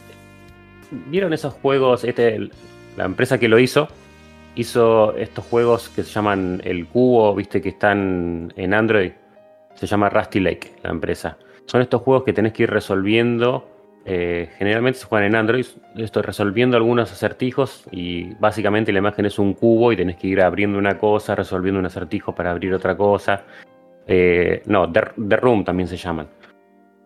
Son, es- son conocidos porque son juegos de Android, dentro de todo cortitos, y son todos como en acertijos chiquititos que pasan en una sola habitación y vos tenés que escaparte de esa habitación o abrir un cubo. Eh, no sé, ¿lo escucharon ustedes? No, te- no, pero te iba a preguntar si en Android están gratis, porque ahí justo entré a la publicadora en Steam, que todos los juegos también están en Steam, y son pagos. ¿En, en Android son gratis o también son de pago? No, son pagos. Son dentro de todo bastante baratos, o sea, no, no creo que este Sí, como está los juegos típicos de Android, que son 2-3 dólares a lo sumo. Sí, este creo que estaba a 3 dólares y salió en, en noviembre de 2022. Eh, igual entre nosotros hice la gran Switch y me salió un poquito menos. pero, pero sí, no, no son muy caros. Bueno, esta empresa se dedica a hacer ese tipo de, de juegos donde son puzzles, donde vas moviendo algo, da alguna pista, tienes algún acertijo, combinas alguna imagen con, con algún acertijo y los vas resolviendo. No suelen ser muy largos, suelen ser juegos de, dos horas, ponele. Y este había hecho este juego que lo que tenía interesante es que este juego tenés que jugarlo de a dos, sí o sí, con otra persona. La idea es que esa otra persona puede estar en, otra, en otro lugar y vos tenés que comunicarte por chat de voz O si está en la misma habitación es como que no tenés que mirar eh, la, la pantalla del celular. Entonces tenés que interactuar con otra persona. Yo creo que lo arrancaron a hacer en pandemia y todo terminaron sacando después de pandemia. Medio que el timing no les dio, pero debería haber salido antes. Pero eh, es interesante la mecánica porque vos tenés, por ejemplo, eh, la resolución de un puzzle. En, en este caso es pasado y futuro. Yo estaba en el pasado y lo jugué con mi novia que estaba en el futuro. Entonces vos por ahí tenés la resolución, tenés un puzzle en el pasado y la resolución está en el futuro. Entonces es como que vos tenés que ir hablando con la otra persona y decirle, mira, tengo acá, no sé, una cosa que parece tres llaves que tienen colores. A la izquierda, no sé, blanco, negro y rojo y a la derecha tal. Entonces la otra persona mira las, como las cosas que tiene y dice, pará, yo tengo acá una imagen que se parece a eso que vos decís y tiene iluminado eh, este color y este color. Y estas llavecitas están tres para la izquierda, dos para la derecha. Entonces vos pones la combinación que la persona ve, lo pones en el tuyo y vos resolvés el ejercicio o, el puzzle. Entonces juega mucho con eso. Cada uno tiene sus propios puzzles que se resuelven en, su propio entorno, por ejemplo en el pasado, y tenés otros que necesitas información que la tiene el, del futuro y viceversa. Y obviamente entre los dos la historia va avanzando. Y eh, son claros los momentos donde... Eh, eh, sí, decime. No, perdón, te quería consultar si el sistema de comunicación, o sea, ¿lo ofrece el juego o eso es tipo, bueno, el juego se tiene que comunicar, pero fíjense ustedes cómo lo hacen? No, no. O sea, asume que usan Discord o algo. Sí, no, o llamada, o llamada de voz o algo. No, no te ofrece. Ok. Em, lo que sí, obviamente, cuando arranca el juego, te, te dice cosas como: Hola, estás arrancando el juego. Este juego se juega a dos personas. Elegí uno de un tiempo, pasado futuro, y asegúrate que la otra persona que está con vos elija el otro. Entonces vos elegís pasado, el otro elige futuro. Elegiste pasado, ¿estás seguro que la otra persona con la que jugás eligió futuro? Sí. Y vas avanzando así, pero no tiene ningún tipo de sincronización eh, online. Eh, se basa todo en que si resolviste este ejercicio es porque la persona del futuro llegó hasta cierto punto y pudo hacer eso. Y después eh, cuando vos haces algo le pasas información a la del futuro. Entonces como que son, los dos son asincrónicos, son offline, pero para ir avanzando tenés que ir avanzando en conjunto. Está, está bien hecho, no le encontré ningún bug. Eh, no sé, por ejemplo, que una persona avance en algo y la otra quede atrás o, algo. No, está bien hecho. Eh, para que los dos vayan avanzando más o menos en conjunto. Y después hay pequeños cutscenes cuando, cuando llegas a cierto momento que te dicen eh, y, están bien hechos. Por ejemplo, llegas a un momento donde no sabes qué hacer. Y el ponerle el del futuro es el que tiene que seguir haciendo cosas. Vos ya terminaste lo tuyo. Estás, ahí esperando. Y el del futuro sigue haciendo cosas. Y cuando el del futuro llega a ese momento donde los dos tienen que sincronizarse, que va a pasar la cutscene, te dicen, bueno, ahora hay que dejar apretado el botón tantos segundos, háganlo los dos al mismo tiempo. Entonces con eso sincroniza que los dos vean la animación al mismo tiempo. Eh, está bueno eso. Está, bueno, está, bien pensado. Eh, el juego no es nada del otro mundo, pero la mecánica esta de, resolverlo hablando y eso le aporta frescura al género que, por ahí no lo, no, lo, había visto antes. Y tranquilamente lo puedes terminar de una sentada, el juego dura algo de dos horas. Creo que una hora y media en How Long to Beat, a mí nos tomó dos horas. Eh, pero bueno, está bueno, es interesante, te, te cagás de risa además. Eh, tenés que hacer mucho uso de la comunicación, porque vos imaginate que ves algo y no sabes qué carajo es y le describís a la otra persona eso y tenés que tratárselo de describir de una manera que, que ella vea en algún lado la solución, porque no es como yo te digo, che, tengo un tablero de ajedrez de 8x8 y me falta tres fichas. No, hay veces que son, no sé, eh, envases de líquido eh, y que no sabes con qué llenarlo. Bueno, entonces la otra persona por ahí tiene una imagen de tubos. Y bueno, tenés, tenés como que hablarlo, describirlo y ir resolviéndolo así. Sí, por lo que comentás, si bien yo no lo jugué tampoco, me hace acordar mucho a lo que dicen del Keep Talking a Nobody Explode. O sea, tipo ese party game que tenés que escribir a mucho detalle lo que estás viendo. No es solamente, che, hay tres fichas roja, azul y negra. No, tipo con detalle. Y habría que ver, no creo que pase en este juego, que comentás, si es todo lineal o, digamos, entre partidas y partidas hay algo distinto. Eh, Supongo que debe ser todo lineal igual para el lineal. alcance del juego. Lo único que tienen cuando arrancas, eh, tenés dos opciones para elegir. No sé, te dicen elegí entre mariposa y abeja. Así que yo imagino que hay dos paths. Uno el de mariposa y uno el de abeja. No sé cuáles son las diferencias, lo jugamos una sola vez. Y yo lo jugué el Keep Talking and Now Explode.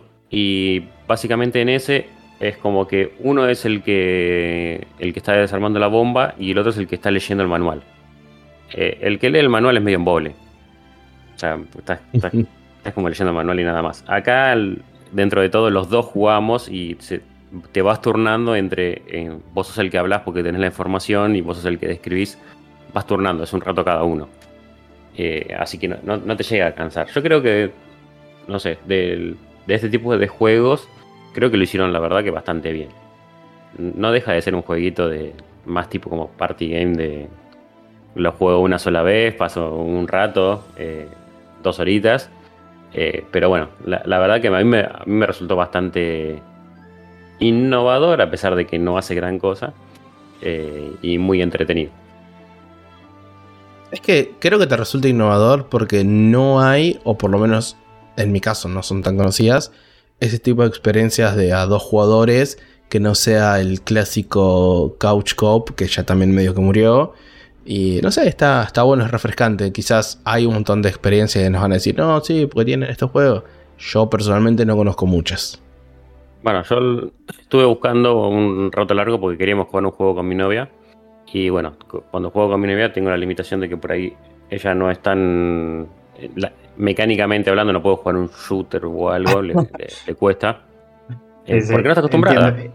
En- sí, sí, entiendo ese sentimiento. Yo un día eh, con mi novia intentamos jugar al, al Overcooked y es, nada, es muy gracioso, no mal, pero digo, cuando ves a una persona que no está acostumbrada a jugar videojuegos, que agarran el joystick y, y como que cosas que para nosotros son re naturales, eh, no- le- les cuesta eh, entenderlas.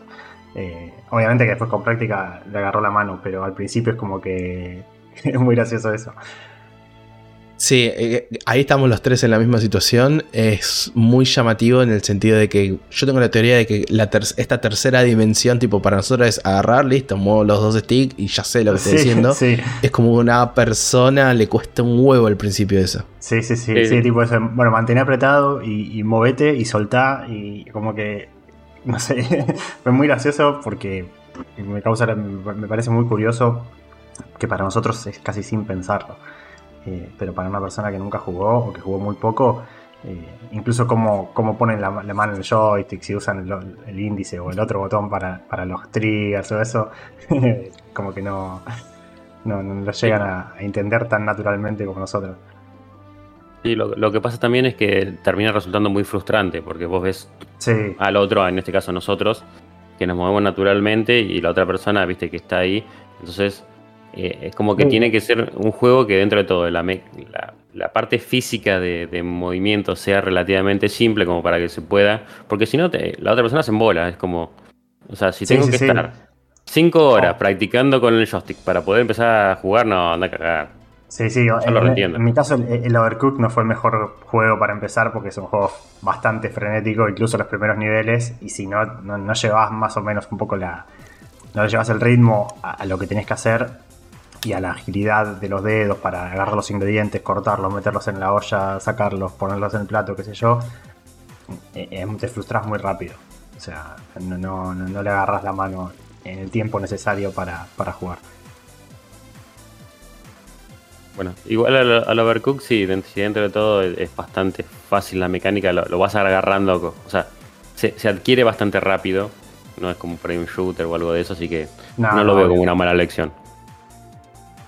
No, en- Sí, yo una- digo por la la puerta elección de porque es muy, es frustrante equivocarse y vos estar ahí cocinando y ves que el otro está ahí dando vuelta, tirando los ingredientes. A veces yo me acuerdo que le decía, bueno, pasá- pasame la lechuga y la tiraba, me la- en vez de deja- apoyarla y yo agarrarla, la revoleaba, viste que en el Overcooked puedes revolear los ingredientes Sí. y me la revoleaba a la otra punta de la cocina y yo tenía que ir corriendo a buscar la lechuga. Muy gracioso. Eh, pero va, muy divertido ese juego también. Sí, con eso nosotros jugamos al 1 y al 2 también lo jugamos. Así que bueno, les dejo ahí una oportunidad más para jugar con alguien por ahí no tan gamer, o sea, es todo táctil el juego.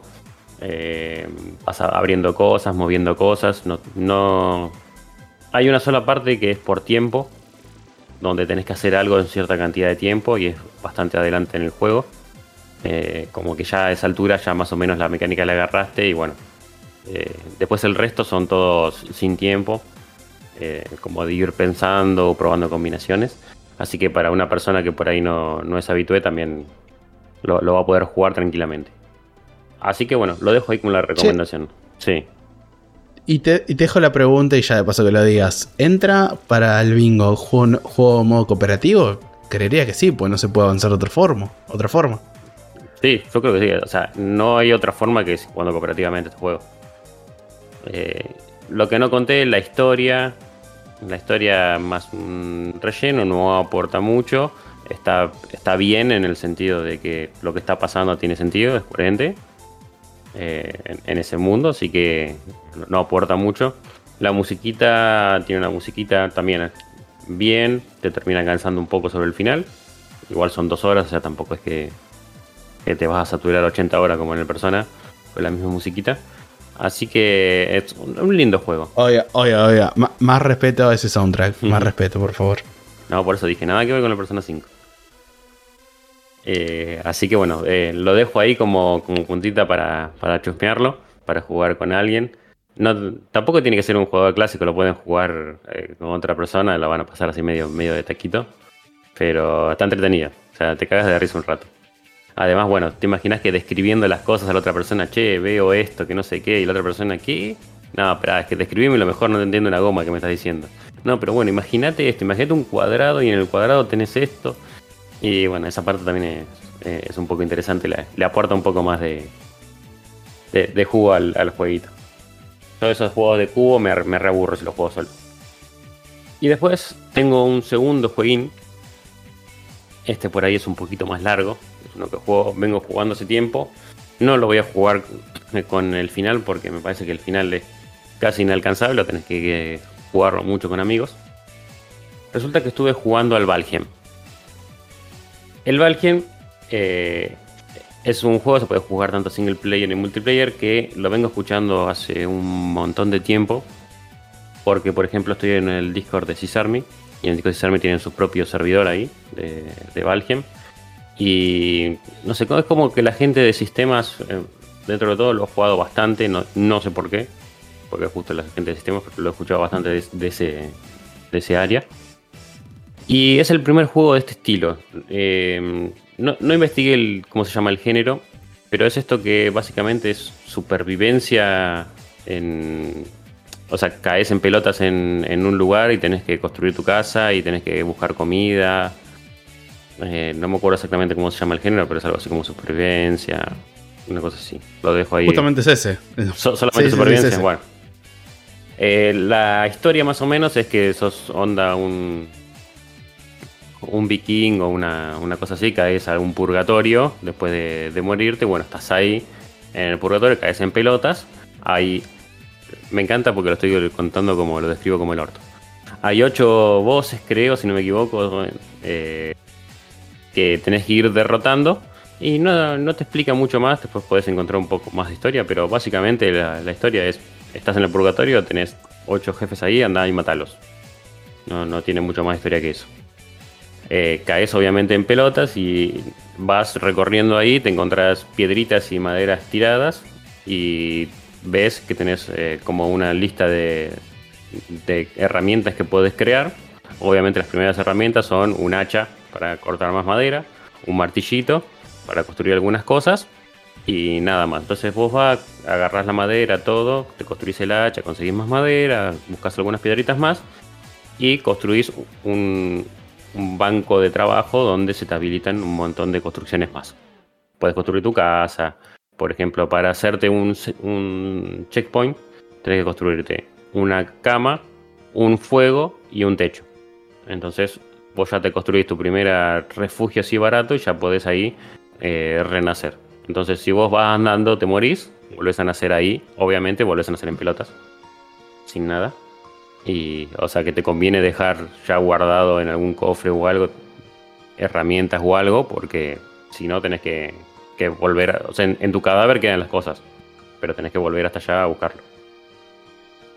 Y es el primer juego de este estilo que, que juego, entonces para mí era todo, todo lo que iba pasando era sorprendente, para otros me van a decir si es lo mismo que todos los juegos, no tengo idea de eso, pero para mí era todo sorprendente. Entonces, no sé, vas caminando por ahí, te encontrás con una valla, la agarrás, ah, qué bueno, tengo una valla para comer. Tiene un sistema de, de comidas donde podés comer tres eh, comidas, donde esas comidas te van dando o más energía o más vida, y a medida que va pasando el tiempo, es como que cada vez te dan menos comida hasta que puedes volver a comer otra. Si ya comiste tres y te, te viene una cuarta, no te la puedes comer. Te tenés que quedarte con esas tres hasta que se pase el tiempo o consumas un objeto que te saca una de esas comidas. Y las comidas, mientras más elaboradas, más energía y más vida te dan, obviamente. Primero agarras, te encontrás una valla, no sé, encontrás un chanchito, lo matas, te da una carne cruda. La llevas a la fogata, la cocinas, tenés una carne cocida que te da mucha vida. Y así arrancas. El, el tema de la comida me resultó novedoso a mí, porque es como que, no sé, si vos por ejemplo comes cosas con, más azúcares, por ejemplo una valla o algo así, tenés más energía pero menos vida. Y si comes algo tipo carne, tenés más vida pero menos energía, lo, lo que te da. Eso, es habitual en distintos juegos survival que hay cosas que si las comes crudas, por ejemplo, te suban a la vida, pero no sé, como en el Don't Starve, comer carne cruda te sube vida, pero te baja el tema de la locura y así. Eso es bastante, un elemento bastante común. Que supongo que si, como decías vos, cocinas y haces las cosas mejores platos, tienes solo efecto positivo y ahí ya el negativo como se va, ¿no? Sí, acá no tienen negativo, pero es como que no te suma del otro. por ejemplo, te doy más 10, más 10 de vida y más 2 de energía. Y capaz que la valla, que es lo que encontrás ahí, lo primero que encontrás, te da más 8 de energía. Pero te da más 2 de vida. Claro. Eh, y, vos te creas un plato con tres ingredientes o algo y por ahí te da más 40 de salud y más 20 de energía. Eh, eh, con, eso juega. Y, bueno, el juego vos vas avanzando, después eh, vas agarrando otros tipos de piedra, te haces un. te empezás a crear armas, te haces un cuchillito, un escudito, con piel de ciervo o piel de chancho, te haces un. armaduras y eso. Que lo que me resultó a mí interesante y que, me entusiasmó mucho fue el hecho de que por ahí, no sé, te peleas con. logras cazar un ciervo, que los ciervos corren enseguida. De alguna manera vas, lo logras cazar, te da una piel de ciervo y cuando te da la piel de ciervo, te desbloquea todas las recetas con piel de ciervo que, hay. Entonces, cada ingrediente nuevo que vos encontrás te desbloquea eh, las cosas nuevas que no es que vos decís, ya sé crear esto, tengo que encontrar un ciervo. No, sino que cuando vos agarras un ítem nuevo, te desbloquea ahí y es como una sorpresa cada vez que encontrás algo nuevo. Entonces, Eso es un poco, va, me llama la atención porque en mi cabeza lo normal es encontrar la receta primero que te diga cómo hacer, no sé, un abrigo y necesitas X ítems. Y no al revés que agarras el ítem. O a veces se agarro el ítem, experimento qué puedo hacer y después ya me acuerdo la receta pero que por desbloquear el ítem saque ya las recetas es como eh, llamativo. Bueno, a mí me resultó llamativo, pero como vuelvo a repetir, como nunca jugué un juego de este estilo, es como que no sé qué, está, qué es nuevo y qué no. Entonces esto me como que me hypeó un montón porque era como, uy, cada cosa que encuentro me da nuevas recetas y no sé qué, qué puedo hacer con estos.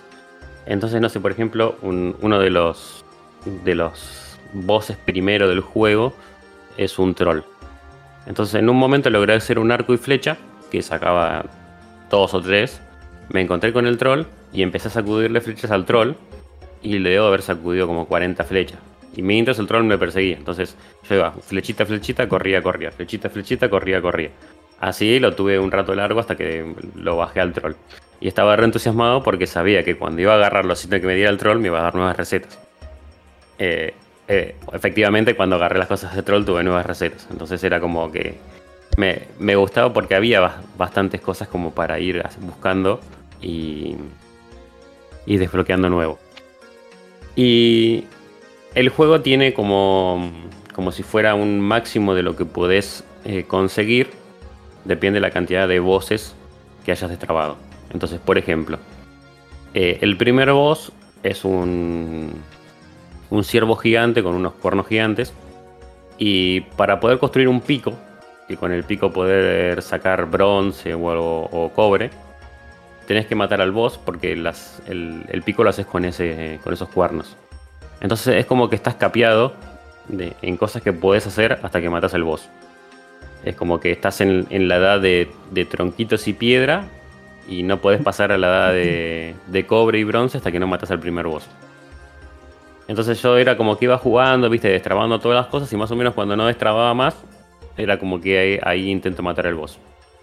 El primero es bastante sencillo, basta que vas con un cuchillo y todo, más o menos si lo esquivas un poco, le pegas, cae fácil, no, no, es muy complicado el primero. Así que fue bastante rápido, después ya ahí te vas al... Está dividido como... Es un gran mapa generado proceduralmente y está dividido por zonas. La primera zona que se escribe Meadow son como las planicies, como no sé cómo se traduce. Sí, Meadow es como creo que planicie o pradera, una cosa así creo que es. Sí, creo que es pradera, porque de, después hay un Plains que es otro mapa. Eso ya no Pero bueno, es como que como que ahí tenés casi no tenés enemigos, son no sé, el, tenés el chanchito ese es como que el que más aparece, que lo matas de, lo puedes matar a piñas si no tenés armas. Ya cuando te vas al segundo mapa, Prado. Prado le dicen en español, en Wikipedia dice que es Prado, así que sí. Ya cuando te vas al segundo mapa, que es Black Forest, ahí ya empieza a ver esqueletos, empieza a ver, viste, más, más cosas, ya es más complicado, pero ahí es donde tenés, por ejemplo, cobre y estaño. Entonces, eh, ahí es como puedes empezar a hacerte espadas de bronce, estaño. Y el juego sigue progresando así. Cuando matas al, al segundo boss, te habilita para... Eh, no me acuerdo exactamente qué, pero te habilita para otro tipo de mineral para poder farmear. Y ya hasta el, tercer boss te habilita un nuevo mineral para poder eh, forjear. Entonces medio que te va capeando. Eh, depende del boss la cantidad de cosas que haces. Hasta ahí todo muy lindo el juego, pero el juego es muy castigador cuando morís. Por ejemplo, yo y, no, no es como. Yo no jugué los Dark Souls, pero no es como las imágenes que vos vas caminando con el Dark Souls, o moriste sin, casi sin tener eh, oportunidad de reaccionar. No, llega a ese punto, pero de vez en cuando sí te, agarran dos o tres y tres golpes y te bajaron. Cuando. Es como que cuando cambias de mapa, eh, los enemigos nuevos son muy castigadores. Y me pasó una vez que venía caminando así todo lo más piola en la loma del orto voy caminando así, paso un nuevo mapa y digo, uy, mira, hay un nuevo, hay un nuevo mapa. Me encuentro con un bichito y yo con mi escudo, viste, lo defiendo, le pego, todo bien, lo mato. Digo, ah, mira, me costó matarlo porque es un nuevo mapa, pero tranqui. Aparece un mosquito asesino que viene volando. No lo puedo frenar ni con el escudo, me mata de dos golpes, pierdo todo ahí. Y encima estaba en el medio del mapa en la loma del orto. Y vos nacés en pelotas. Entonces me mandé en pelotas corriendo y el mosquito ese es mucho más rápido que vos. Entonces no podía recuperar mis cosas del medio del mapa porque por donde entrara me perseguía este mosquito de mierda y no había forma de esquivarlo, es muy difícil esquivarlo. Entonces estuve, no sé, no te quiero mentir, pero debo haber estado tres horas solamente muriendo y yendo a buscar mis cosas, muriendo y yendo a buscar mis cosas y las lograba traer, no sé, dos o tres metros, me mataba y así hasta que lo pude sacar del mapa. Eh, pero Ah, no es como en el Dark Souls, justo que lo mencionaste, cuando morís. Basta, donde yo sé, no lo jugué, pero jugué muy poquito el primero. Mm. La primera vez que morís, perdés todo y después tienes que ir a buscarlo. Pero si volvés a morir en el, trayecto entre que lo recuperaste. Eh, o sea, si volvés a morir antes de recuperar las cosas, esas cosas las perdés por siempre. no, este esta no, esta, o sea, no, esta queda el, cadáver tus cosas siempre quedan dando vueltas. Sí, y vos por ahí puedes ah, tener 8 cadáveres ahí acumulados que ah, vos ves la, tumbita está ahí, te puedes tener 8, 9, 10, te puedes tener todos los cadáveres que quieras. y el inventario queda en todos, o sea, no, no, no tenés la presión por... Ok, ok, ok. O sea, que después de las 3 horas veías como una fila haciendo tu recorrido de muertes de las tumbas. Más o menos, porque lo puedes ir borrando los, iconitos, entonces lo iba borrando para no perder dónde estaba mi último. Claro, para no perder el último. Claro. claro. Así que los, los iba borrando. Pero bueno, eh, tiene eso de, muy castigador y, mm, por ejemplo, los bosses 2 y 3 generalmente están en otra isla. Para ir a otra isla tenés que construirte una balsa o un barquito. Entonces la primera vez me construyo eh, una balsa, veo que anda lento, bueno, la dejo ahí, digo, bueno, cuando la necesite la, la uso. Voy y me construyo un barquito. Entonces voy con mi barquito, lo más piola. Voy más o menos a donde me dice que estaba el, segundo boss, porque te lo, lo puedes desbloquear para que te indique dónde. Voy a estacionar ahí en la isla y estaciono justo en un nuevo nivel, un nuevo mapa, al cual ya no había ido. Yo había ido a dos, estacioné en el tercero. Estacioné en el tercero, voy, construyo mi casita, todo, y dentro de todo, viste, con el escudo y todo, lo venía manejando bien. Construyo mi casita, construyo un portal, todo, todo lo más bien. Tenés portales para teletransportarte.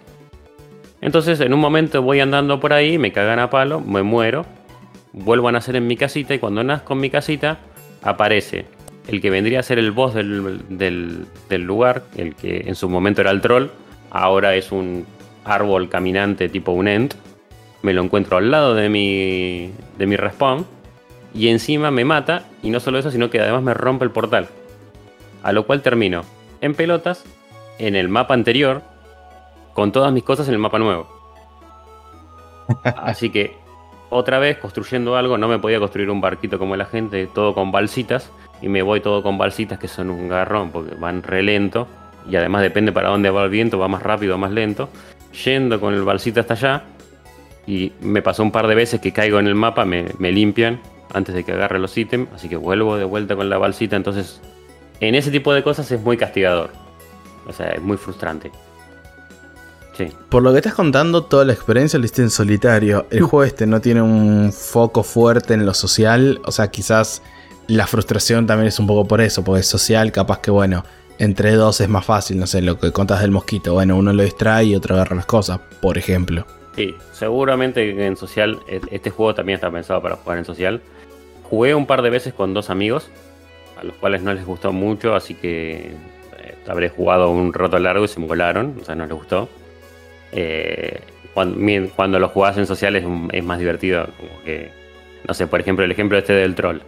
Estábamos los dos sacudiendo con el arco y cuando uno lo perseguía, ese uno corría y el otro le sacudía atrás. O sea, eh, es un juego que socialmente seguramente anda mejor. Pero bueno, Sí. esto del, del barquito me pasó dos veces. Eh, y la segunda vez estoy. eh, me morí lejos porque el tercer boss está lejos. Y voy con mi balsita, que es un garrón la balsita porque va a dos por hora. Y encima estoy llegando así, estoy muy cerca de llegar a donde quería llegar. Y este juego tiene también una. una mm, serpiente de agua. Que si pasas cerca donde está la serpiente de agua, te empieza a perseguir en tu balsita, te rompe la balsita y te mata. Así que cuando estaba por llegar, aparece esa serpiente de agua, me mata y me vuelvo a quedar en, en pelotas con el lugar este que estaba en la reconcha de la lora. Entonces, eh, eso me la empezó a bajar un poco. Que posiblemente si juegas multijugador, alguno ya, ya tenía la base allá o te puedes transportar con otro o alguna cosa así se debe poder hacer. Pero sin amigos jugando en single player, la verdad que termina siendo muy castigador. Llegué hasta el tercer boss, me estaba preparando y vamos a sacar de lado un poquito esto de, de la frustración por morir. Supongamos que sos un ávido jugador y no, no te morís. Tiene, por ejemplo, esto de que. Sí, sos un, sos un crack. Sí, sí.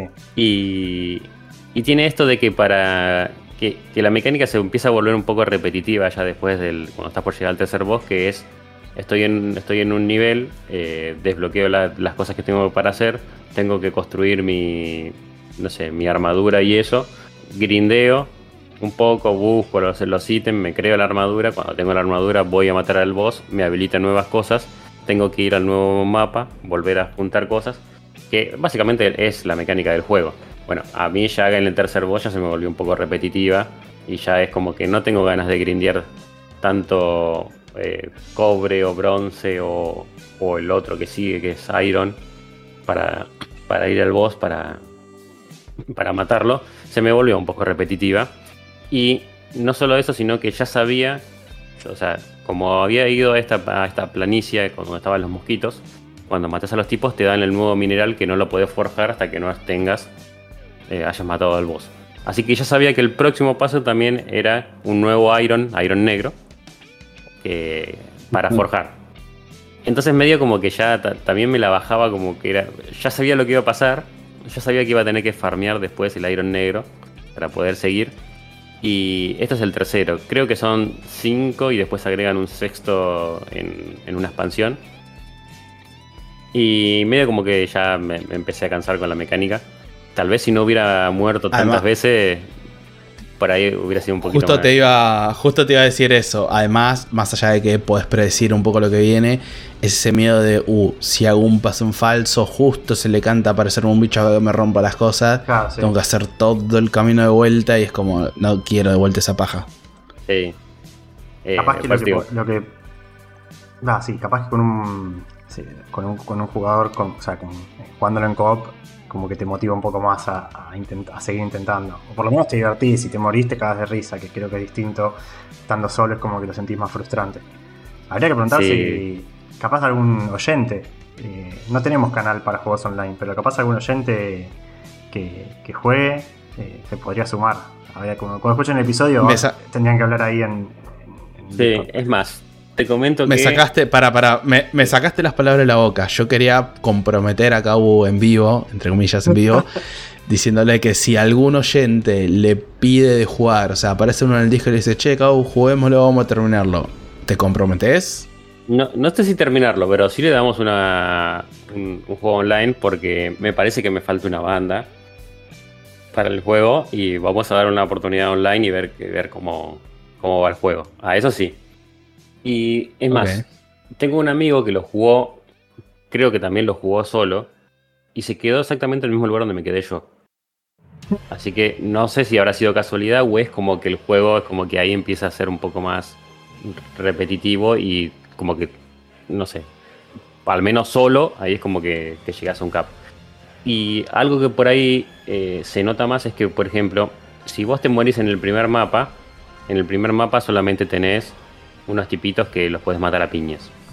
Donde te mueres en el segundo, tenés por ahí unos esqueletos que no te van a matar de un golpe. Por ahí, si, vas caminando o algo y querés llegar hasta tu cuerpo rápido y te pegan un golpe, no, no te vas a morir. Ahora, en el tercero y en el cuarto especialmente, vos haces en pelotas y no hay forma de que no te maten de un golpe.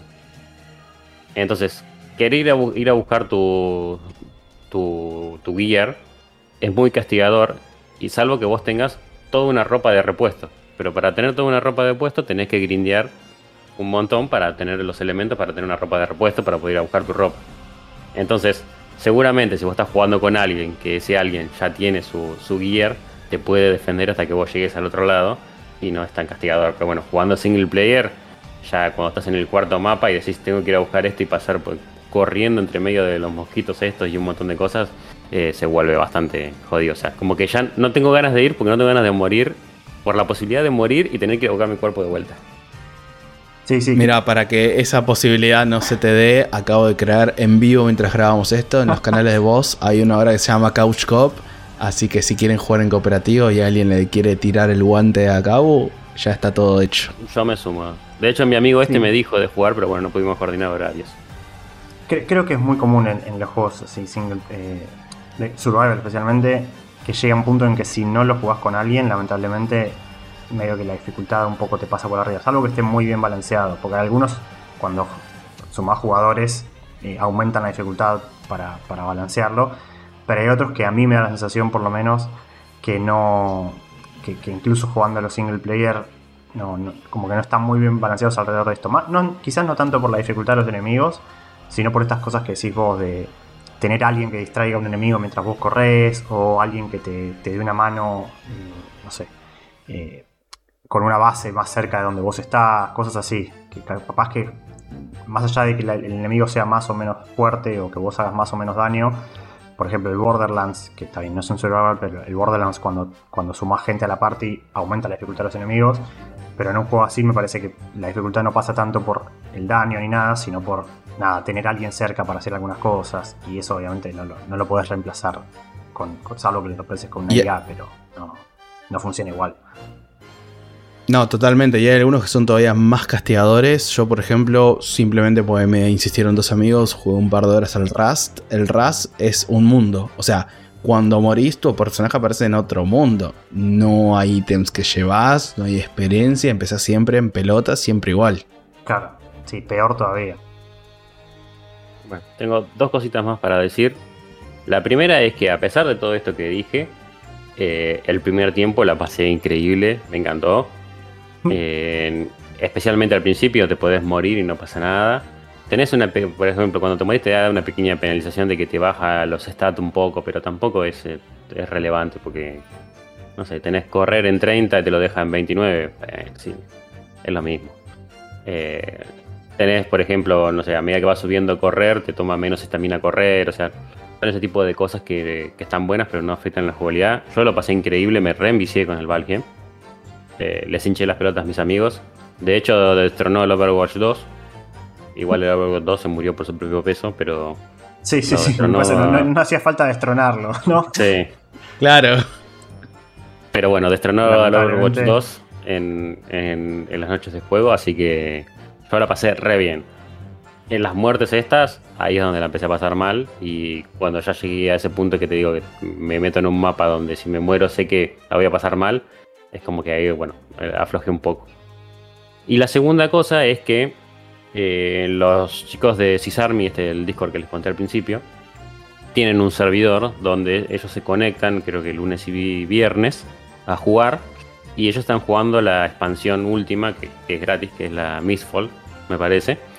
Y eh, ellos dijeron, eh, vos conectate nosotros te damos el gear de, de Mistfall y te venís a jugar con nosotros. O sea, vamos y hacemos las cosas. ellos te dan el gear ya, ya maxeado, como para poder estar ahí. Eh, así que esa es otra opción también para jugarlo. A mí no me gustó la idea porque es como, no sé, no, no quiero llegar y que me den el gear final para ponerme a jugar un rato ahí, pero bueno, es- esos son, son opiniones, pero bueno, está también ese tipo de servidores.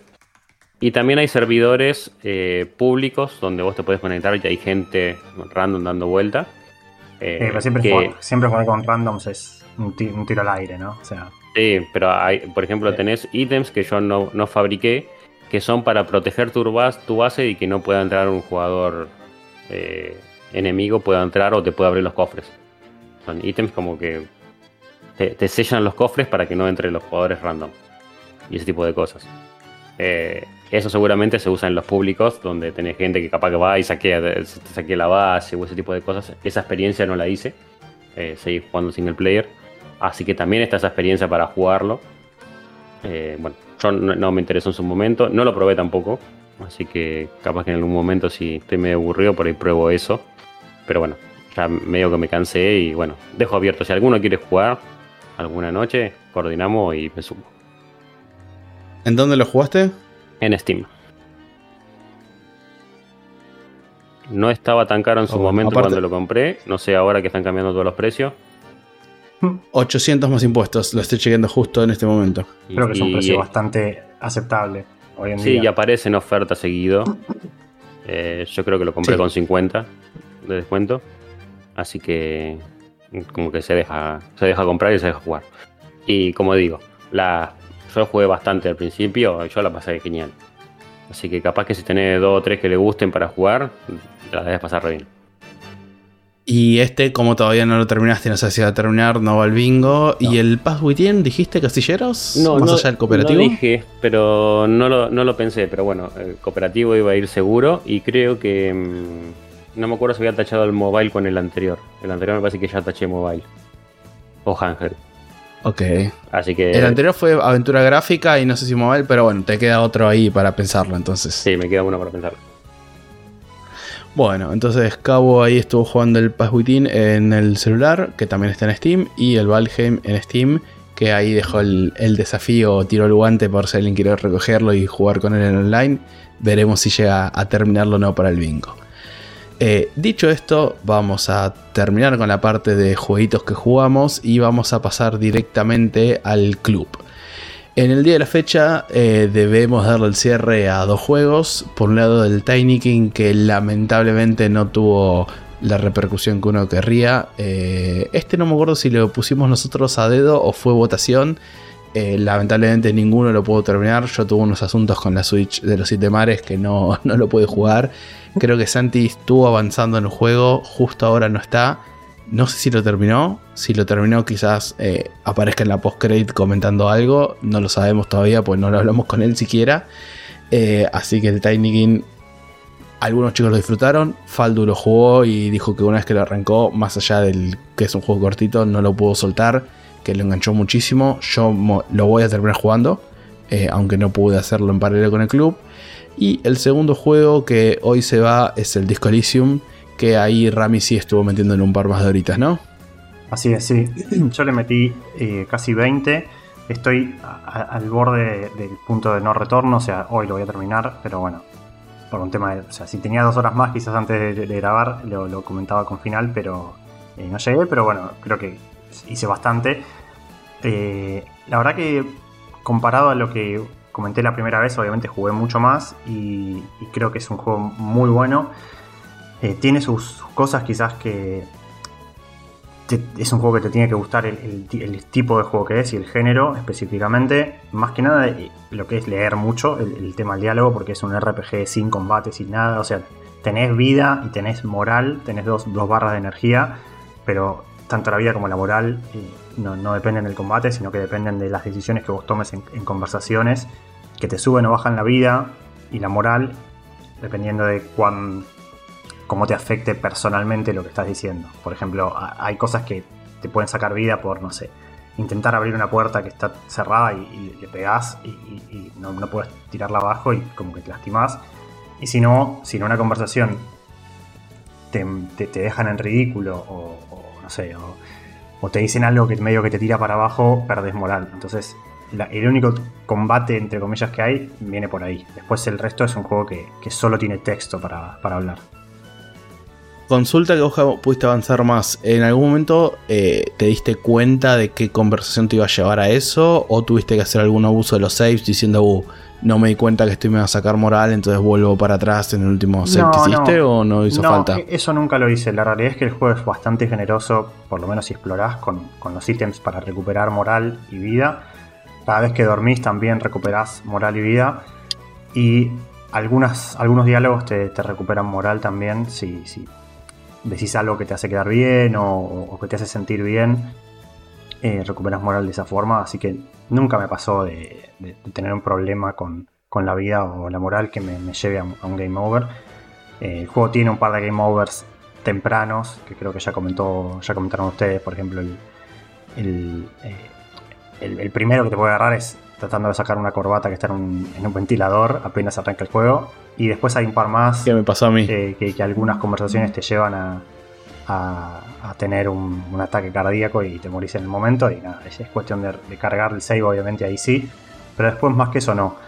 Eh, entonces yo creo que sí, es un juego muy particular por el diálogo más que nada y la cantidad de texto que hay que leer y, hay que como que meterse en el personaje y rolearlo. Y tiene un, quizás un, comienzo un poco lento. Eh, en el momento en que, creo que es lo que le pasó a, muchos, bueno, sea a vos a cool, pero a varios que leí que jugaron hasta el primer día o hasta el segundo y lo dejaron. Porque en esos días es cuando empezás a explorar todo el, mapa, que el mapa del juego no es muy grande, pero, pero bueno, es cuando empezás a explorarlo, hablar con las personas, eh, entrar a los lugares. Eh, ver si podés o no entrar a los lugares. Y te empiezan a aparecer los que son las, tareas, que son como las quests que tiene el juego. El juego no, las llama quests, las llama tareas. Y claro, empezás a, hablar con mucha gente y encontrarte con ciertas situaciones y te empiezan a aparecer más, más, más tareas. Y si es como que me pasó que sentís que es un poco abrumador porque te das cuenta que tenés un montón de cosas para hacer. Y el juego es bastante, eh, ¿cómo decirlo? Bastante vago en las descripciones de las tareas como para que vos no sepas exactamente qué es lo que tenés que hacer o cuándo lo vas a poder hacer. O sea, hay cosas que no vas a poder resolver hasta el tercer o cuarto día, cuando se desbloquean ciertas áreas del, mapa que, son inaccesibles inicialmente. Y hasta que no encuentres a un personaje o hasta que no cierres cierta otra cadena de quests, eh, no, te, no te permiten terminar algunas. Entonces, la primera vez es como que sentís que no sabes qué hacer, ¿no? Que igual eso no me parece mal del todo en el sentido, a ver, yo soy uno de los que quedó en el primer día, el juego lo quiero seguir porque me parece que tiene cosas copadas. No me pareció lo suficientemente divertido o enganchante en el primer día, pero tampoco me parece algo malo del juego esto de que estás medio perdido porque te mete un poco más en la piel, creo que eso lo comentamos en el último programa, te mete en la piel del protagonista que justamente se levanta con un pedo que le pegó una amnesia que no sabe ni cómo se llama, entonces tiene, o sea, creo que en ese sentido, por lo menos a mí, me relacionó más con el personaje eh, que los dos no sepamos nada del mundo directamente. Sí, sí, sí.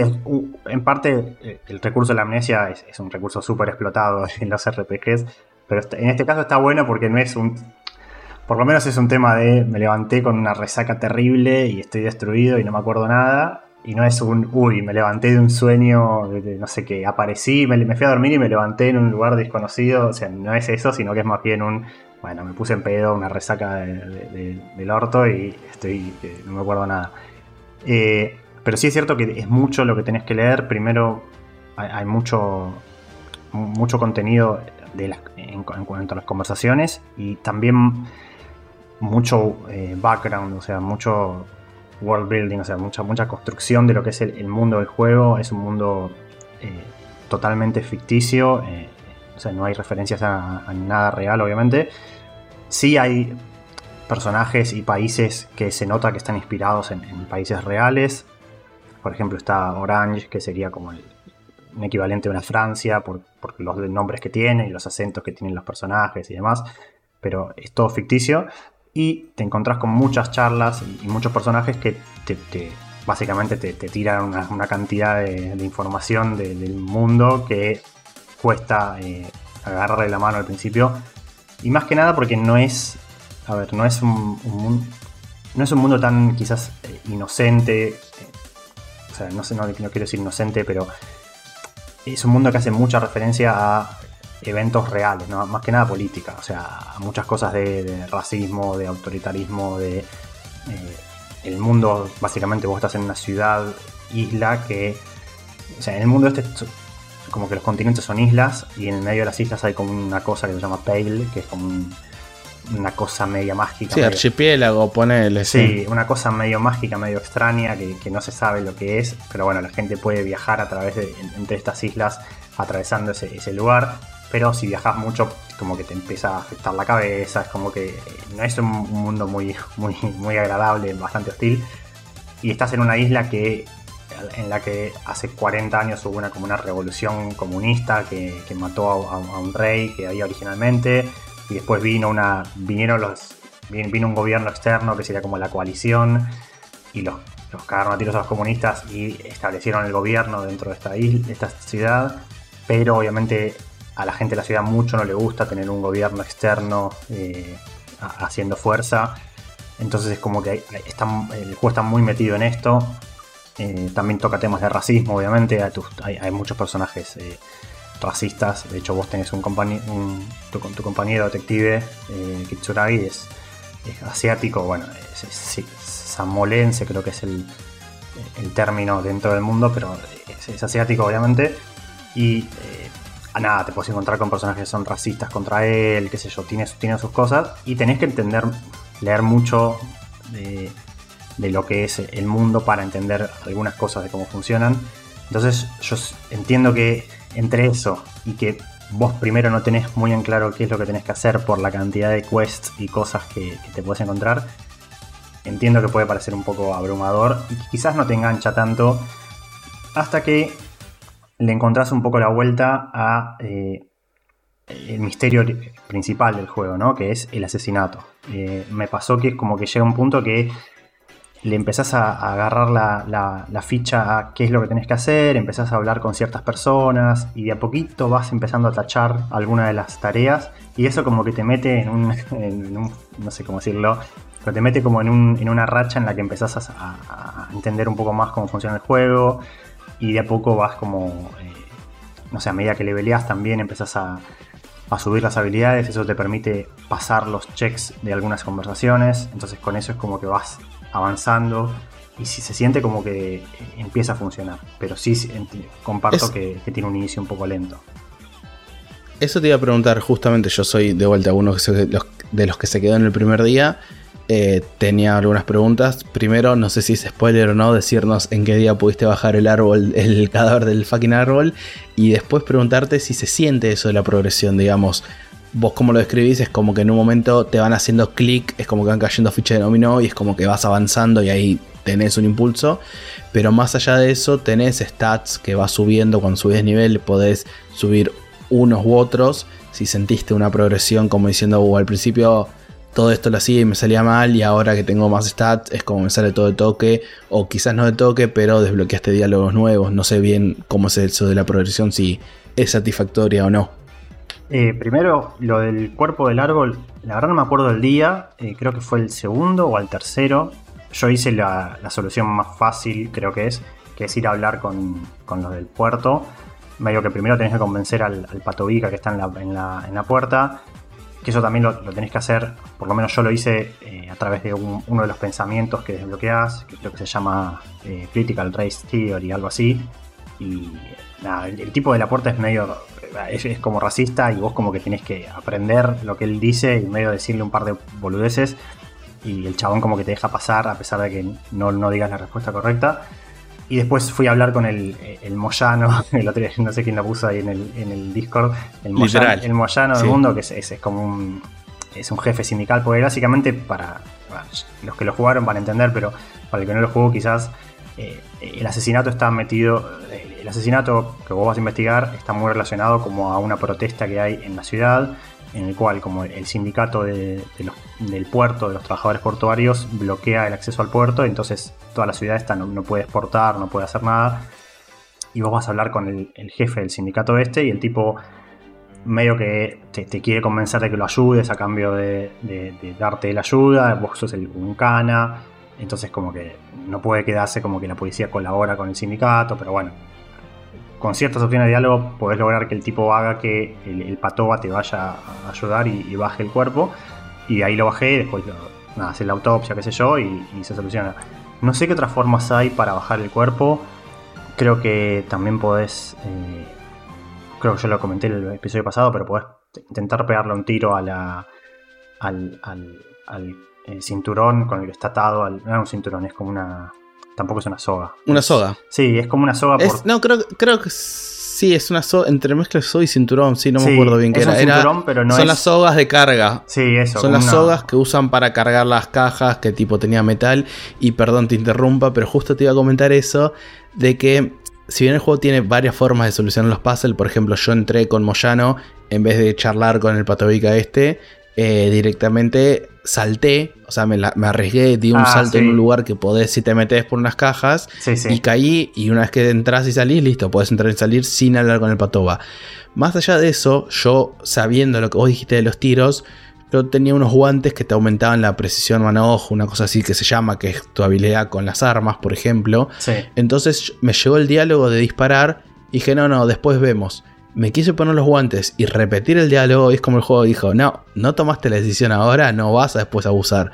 Entonces como que no lo hice en el momento y después no pude volver a hacerlo lo del disparo. Entonces, si bien el juego te da varias eh, soluciones para algunos de los puzzles, es como que algunas soluciones son en un momento puntual. Si Lo dejas pasar porque crees que vas a volver con otro stat o algo, no vas a poder repetir esa, esa solución por lo menos. Sí, sí, sí, e, eso pasa. No sé si todas, yo en varias me pasó de, cambiarme la ropa para, mejorar algún stat y con eso eh, poder tener más chances en, alguna tirada de dados y no tuve problemas, así que me parece que depende de la conversación. O sea, hay conversaciones en las que por cómo se dan, si no las solucionas en el momento, no podés volver a esa conversación, entonces es entendible. Pero hay cosas en las que vos podés poner leave, que sería salir de la conversación, te cambias la ropa, volvés a entrar y elegís la opción que quieras. Eh, pero sí me pasó lo que vos decís de, intentar subir al, techo eh, haciendo el salto ese. Yo no lo hice porque no me quise arriesgar, porque mi personaje no está listo para eso, tenía una chance muy baja. Eh, pero sé que se podía hacer así. Y sí, sé que hay, varias formas de, de, hacerlo. Y después la segunda pregunta que me hiciste, que ahora me olvidé de tanto que hablamos, que creo que la progresión. La progresión. Sí, yo creo que a medida que vas mejorando algunas stats, eh, en realidad el juego creo que medio que progresa de cualquier forma, pero obviamente a medida que, mejoras algunas stats, quizás obtenés una solución más rápido que otras. La realidad es que habiéndolo jugado una vez sola, eh, tampoco creo que lo vuelva a rejugar, por lo menos en, el futuro próximo, pero habiéndolo jugado una vez sola, es muy difícil determinar hasta qué punto eh, las decisiones que vos tomaste o, las stats que vos elegiste afectan o no cómo se puede dar el juego. Obviamente ya tuvimos un ejemplo que fue, en tu caso, como tenías un personaje que, que le dieron, tenían más chances para hacer ese salto, te evitaste toda una conversación que yo tuve que hacer. Y quizás si yo hubiese tenido un, más chances eh, con, el arma, podría haber eh, disparado y bajado el cuerpo del tipo eh, y evitarme completamente también la, conversación. como yo no sé exactamente hasta qué punto todas estas decisiones afectan el, resultado final, no lo puedo decir con precisión, pero sí sé que a medida que mejoras algunas cosas, se nota la progresión. Otro, otro, otro ejemplo eh, que me pasó cuando vos, creo que en el día 2 o 3, te encontrás con un grupo de tipos en, el bar, que son los que avanzan bastante la historia. Y, en un momento una de las tareas es demostrarle tu autoridad a fulano. Vos tenés como que una, tenés una, stat que es authority eh, y básicamente vos tenés que como imponerte. El tipo son unos tipos del sindicato y claro, en el mundo este del juego a la policía, que es donde vos sos parte, no la aceptan mucho en la ciudad porque la policía viene como de afuera, o sea, del, gobierno este de la coalición, y en la ciudad como que dicen, no, nosotros no queremos que nos manejen los de afuera, nosotros en esta ciudad no aceptamos, no, no reconocemos la autoridad de la policía, y una de las primeras trabas que tenés es que necesitas subir la autoridad de alguna forma para demostrarle al, al tipo este que vos sos autoridad realmente, y ahí como que el tipo te empieza a ayudar. Eh, entonces, obviamente, cuando vas mejorando la autoridad por diferentes cosas, eh, eh, se te empiezan a. Esta, esta conversación se te soluciona. Y una vez que se, te soluciona esa primera conversación con el tipo, se empiezan a habilitar muchas opciones y el juego progresa bastante bien. La realidad es que sí me pasó que llegó un momento en que me sentí que la tenía bastante clara. No porque el juego específicamente tenga, digamos, una skill que vos tengas que, que masterear, o sea, una skill mecánica, pero sí me pasó de tenerla clara en el sentido de que me empecé a encontrar con que muchas conversaciones podía llegar tranquilamente a, las stats necesarias para, solucionar los problemas sin, mucho drama. Sí tuve que hacer eso de cambiarme la ropa antes de hablar para mejorar algunas stats, pero el juego tampoco te penaliza por hacerlo, o sea, el juego perfectamente te deja hacerlo. Así que cuando empecé a, cuando empecé a mejorar estas cosas, es como que vas eh, eh, avanzando mucho lo, que es eh, tu habilidad para cerrar tareas y hablar con la gente. y cuando encontrás un poco, el, entras un poco en, el mundo y en la onda esta de explorar, hablar con la gente y qué sé yo, creo que el juego se siente bastante bien. Qué sé yo, entiendo que quizás no es para todos, pero más que nada por, lo que cuesta quizás entrarle al, principio, pero me parece que si te gusta ese estilo de juego y estás dispuesto a rolear y a, y a eh, sí, a rolear y a meterte en lo que es eh, el juego de, rol justamente, eh, me parece que es muy buen juego, es un muy buen ejemplo del género. A mí lo que me pasó, y creo que es una lástima que no esté Santi ahora, Perdón, Cabu. Eh, pero creo que le pasó a lo mismo que a mí. Es que el juego está tan vanagloriado. Y es más, hasta hace poco se una nota en un. Creo que un tres Juegos España o la TAM, no me acuerdo. Como diciendo que de vuelta es uno de los mejores juegos no sé qué. Y vos entras a Metacritic. Creo que esa era la noticia. Creo que subió un Metacritic de 98, 99, tipo casi perfecto. Y está tan vanagloriado. Tipo, yo jugué el día 1 más allá de gustos que te puede gustar o no, no le encuentro ninguna crítica fuerte al juego de momento de lo poco que jugué. Eh, pero me lo pusieron tan arriba, la vara tan alta, que jugar el día 1 es como, sí, está bien, me gustó todo, pero nada me voló la cabeza. Es como que eso quizás se me hizo un poquito más de cuesta arriba. Yo el juego, eh, al igual que el Tiny que era el otro del club que fueron en paralelo, los voy a terminar jugando porque los quiero jugar y porque me gustó y me enganchó, me copó todo lo que vi, pero la vara la tenía tan pero tan alta que terminé el día 1 y sentir que no me rompió nada en la cabeza es como diciendo, che, esta era la gloria del gaming que tanto decían, que quizás juego día 2, día 3 y me revienta la cabeza.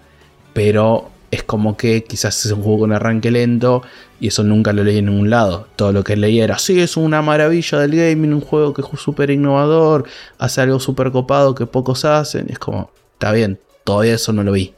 Es que de cierta manera sí lo hace, o sea, no de cierta manera, eh, realmente hace algo que no muchos juegos hacen, que, es el foco principal quizás, que es eh, eh, mejorar diferentes aspectos de tu personalidad y, cómo tus diferentes, justamente los diferentes aspectos de la personalidad se meten dentro de las conversaciones e incluso tienen conversaciones una con la otra.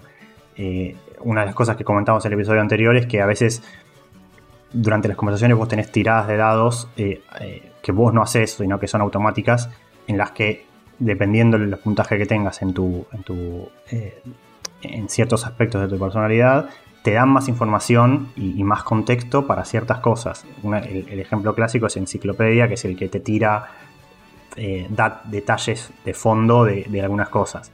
Entonces, no sé, capaz que eh, estás no sé, eh, tu, tu, ayudante, o sea, Kitsuragi, el, teniente, creo que es lieutenant, tiene un auto y vos puedes ir a investigar su auto y si vos tenés mucha, enciclopedia, tú dices, oh, este es un auto modelo no sé cuánto, de motor de no sé cuántos kilowatts, eh, bla, bla, bla. Todo eso si no lo tenés, si no tenés enciclopedia subido, no lo ves. Pero eso es un detalle quizás, que es lo que Santi decía que, que, se encontraba con un montón de texto, porque al tener mucha enciclopedia como que te da descripciones de todos. Pero después también tenés lógica, por ejemplo, o no sé, o drama hay algunas conversaciones. O intuición. o intuición. Sí, intuición creo que está, o está conceptual, conceptualización, eh, está eh, conceptualización, eh, drama. bueno, hay, son, creo que son 6 por 4, o sea, son 24 diferentes stats. Algunas son más relevantes que otras, se nota. Hay algunas que aparecen mucho más, pero en general todas tienen más están más o menos balanceadas. Y pasa esto, que hay conversaciones en las que diferentes aspectos de tu personalidad te dan tips que te ayudan a elegir la respuesta correcta. La respuesta correcta. Eh, no sé, la lógica quizás te dice, bueno, esta persona no te está mintiendo, o sea, te está diciendo la verdad. Y vos con eso te quedas tranquilo de que no hay nada alrededor, no hay, no hay nada oculto atrás de lo que él te está diciendo. Eh, también, obviamente, eh, elegir las decisiones correctas muchas veces te permite obtener bonus, fijo, o sea, obtener bonus para la siguiente conversación en la que vos tengas que hacer un check. Por ejemplo, hay un check que es, eh, no sé, lógica, eh, o no sé, drama, que drama sería como la posibilidad de tu personaje de, inventar cosas, ¿no? De, actuar justamente. Y capaz que si vos no, no, probás nada, tenés más cero, o sea, no tenés ningún bonus, ni, ni, ni, ni, más, ni menos ni más.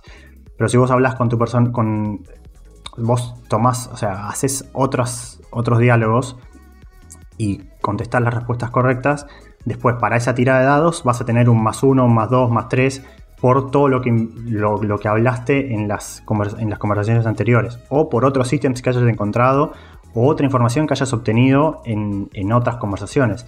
Entonces, incluso sin tener buenos puntos en drama, vos podés hacer una buena tirada porque tenés muchos bonus por lo que hiciste. Y eso depende de las otras cosas que hayas elegido. Entonces es como que es, es toda una cadena y a medida que vos vas leveleando los diferentes aspectos, mejorás. Eh, o sea, te, te, podés encontrar con bonuses para aspectos, o sea, para, parte de tu personalidad que no hayas avanzado. Eso es lo que está bueno. Y después, obviamente, creo que mucha gente también le tira flores por los temas que toca, ¿no? Porque es un juego que dentro de, no sé, toda esta, quizás de esta discusión, que quizás ahora no está tan, tan vigente, pero esto de, bueno, si los juegos pueden o no ser políticos, o si, si hay temas que se pueden tocar más que otros, este juego está muy metido en eso, en temas de, el comunismo, en el juego, el comunismo está muy metido alrededor del juego por, lo que conté de, la ciudad en la que vos estabas, que hubo una revolución, el fascismo, y también el juego hay cosas que se las hacen muy en chiste, por ejemplo, yo me estaba fijando recién los, los logros de Steam, porque el juego tiene un, cuando vos desbloqueas un ítem que es como el. Vos encontrás los, documentos viejos de. en esta, perdón, en esta eh, locura que vos tenés antes de empezar el juego, vos tirás tus documentos a la basura. Y después los encontrás. Entonces, en los documentos vos encontrás los documentos del caso y encontrás datos tuyos que justamente vos no te acordás porque tenés amnesia. Y cuando desbloqueas este ítem te empiezan a, traquear ciertas decisiones en, el juego. Y vos tenés tres, creo que tenés, eh, algunas decisiones mejoran eh, lo que es el, el, comunismo, o sea, no mejoran, pero cuentan para el comunismo, para el fascismo, para el autoritarismo, creo, y para él el moralismo, que el moralismo es como el, justo sería como el que está en el medio, o sea, como que el, que está en el centro del, aspecto político, ¿no? Y, es muy gracioso como en ciertas conversaciones te aparecen opciones que claramente apuntan para un lado o para el otro, y después, cuando vos, llegado a cierta cantidad de puntos en, cada, o sea, cada vez que tomas una decisión de, relacionada con una idea, te suma puntos esa idea, después te aparece una, eh, una conversación interna con vos mismo en la que vos reflexionás sobre, sobre esa idea y podés elegir si seguir esa idea o no. Si la seguís, pues te, te, permite como... Eh, te habilita un pensamiento y en los pensamientos vos son como bonuses fijos que quedan eh, para ciertas habilidades. Y, el juego se toma mucho esto, ¿no? Como que, qué sé yo, uno de los logros que yo tenía en Steam, que es lo que quería comentar, es que, por ejemplo, Eh, me tocó eh, the, World Most Laughable Centrist, o sea, el, centrista más eh, reíble del mundo, que es porque defendí el, centro político siete, veces. O sea, es como que yo fui el, el, tibio, que no me quise comprometer con nada. Después te tiró, me tiró BS Communist Builder, o sea, por, por comunista. Después me dijo el, literally the sorest cop on earth, porque pedí perdón 10 veces. Como que el juego tiene muchas de estas cosas, que, pues, eh, con muchos chistes y muchas cosas internas eh, relacionadas con todo este tema político, que creo que también lo, levantaron bastante. Eh, hay cosas que son muy evidentes y es muy, es muy gracioso lo ridículo a lo que llega. Por ejemplo, no sé, hay una, chica que, está ayudando a la, madre. ¿Vieron la biblioteca donde bueno, la, no, oh, sí, insoportable la madre. la madre es insoportable y la nenita, la hija, está afuera ayudando. Entonces está ayudando como eh, tratando de hacer publicidad para el local de la madre, qué sé yo. Vos puedes hablar con la nena y le decís, che, vos tendrías que estar en la escuela, no sé qué. Y en un momento la niña dice, no, pero yo estoy acá porque estoy ayudando a mi mamá, porque quiero que le vaya bien. Y las opciones son ponerle, ah, está bien que trabajes, o sea, eh, el, trabajando haces grande a, tipo, a la economía, una cosa así. Después otro que dice, no, pero tendrías que, eh, no sé, tendrías que estar en la escuela igual estudiando. Pelear por tus derechos, sí. Claro, pelear por tus derechos. Y son, es una conversación repava, pero ahí ya tenés como eso de, no, si querés ser más comunista o querés ser más, más autoritario. Eh, no sé, me, pasó que, en un momento, de, cuando ya, como ya dije, cuando elegís cierta cantidad de veces una opción política, después tenés como una conversación interna en la que vos podés elegir si seguir ese camino o no. Y una de las cosas que elegí fue, eh, me, pareció como, eh, creo que fascismo, por no sé qué dije, porque estaba hablando con unos soldados y no sé qué le dije, les, dije como que, que, me parecía bien que pelearan por su país, qué sé yo, y el juego como me tiró como que era fascista por eso. Y, una de las opciones es, por ejemplo, no, pero fascismo es muy feo, podemos, llamar, podemos cambiarle de nombre y llamarlo tradicionalismo. como que le, tira como esos palos a, la política real en la que a veces, eh, para quizás no, no, no, encasillarse bajo de un espectro, dicen, no, nosotros no somos esto, somos lo otro, y en realidad son lo primero.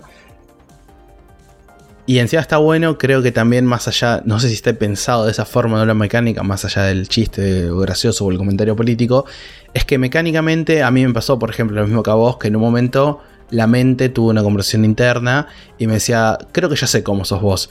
Creo que sos medio cagón, tipo bardeándote porque pediste mucho perdón y no te pones autoridad. Es, lo que me pasó a mí. Y eso, me, me, me condicionó a mí a próximas respuestas, no, para, tengo que ser un poquito más autoritario, entonces ya no pido tanto perdón. Y me condicionó de alguna forma a las respuestas que voy a dar, pero no porque googleé o por una guía, sino por una mecánica interna del juego. Sí, sí, pero es que el juego de cierta forma es muy gracioso porque todas las opciones que vos tomes, eh, en algún momento cuando tengas la conversación con vos mismo, te, te las van a bardear, o sea, de cierta forma te va a bardear con el comunismo, muy por ejemplo, si bien el juego se nota que quizás tira un poco más para la izquierda en cuanto al, pensamiento general, cuando elegís mucho comunismo te dice, ah, sí, vos seguro te, parece que lo que hay que hacer es, eh, no sé, eh, como que dice que como que le pega un palo al comunismo porque, no sé, se intentó un montón de veces y nunca funcionó. Entonces dice, ah, seguro vos ahora cuando intentes aplicar va a funcionar, ¿no? Porque todas las otras veces que intentó funcionar nunca funcionó.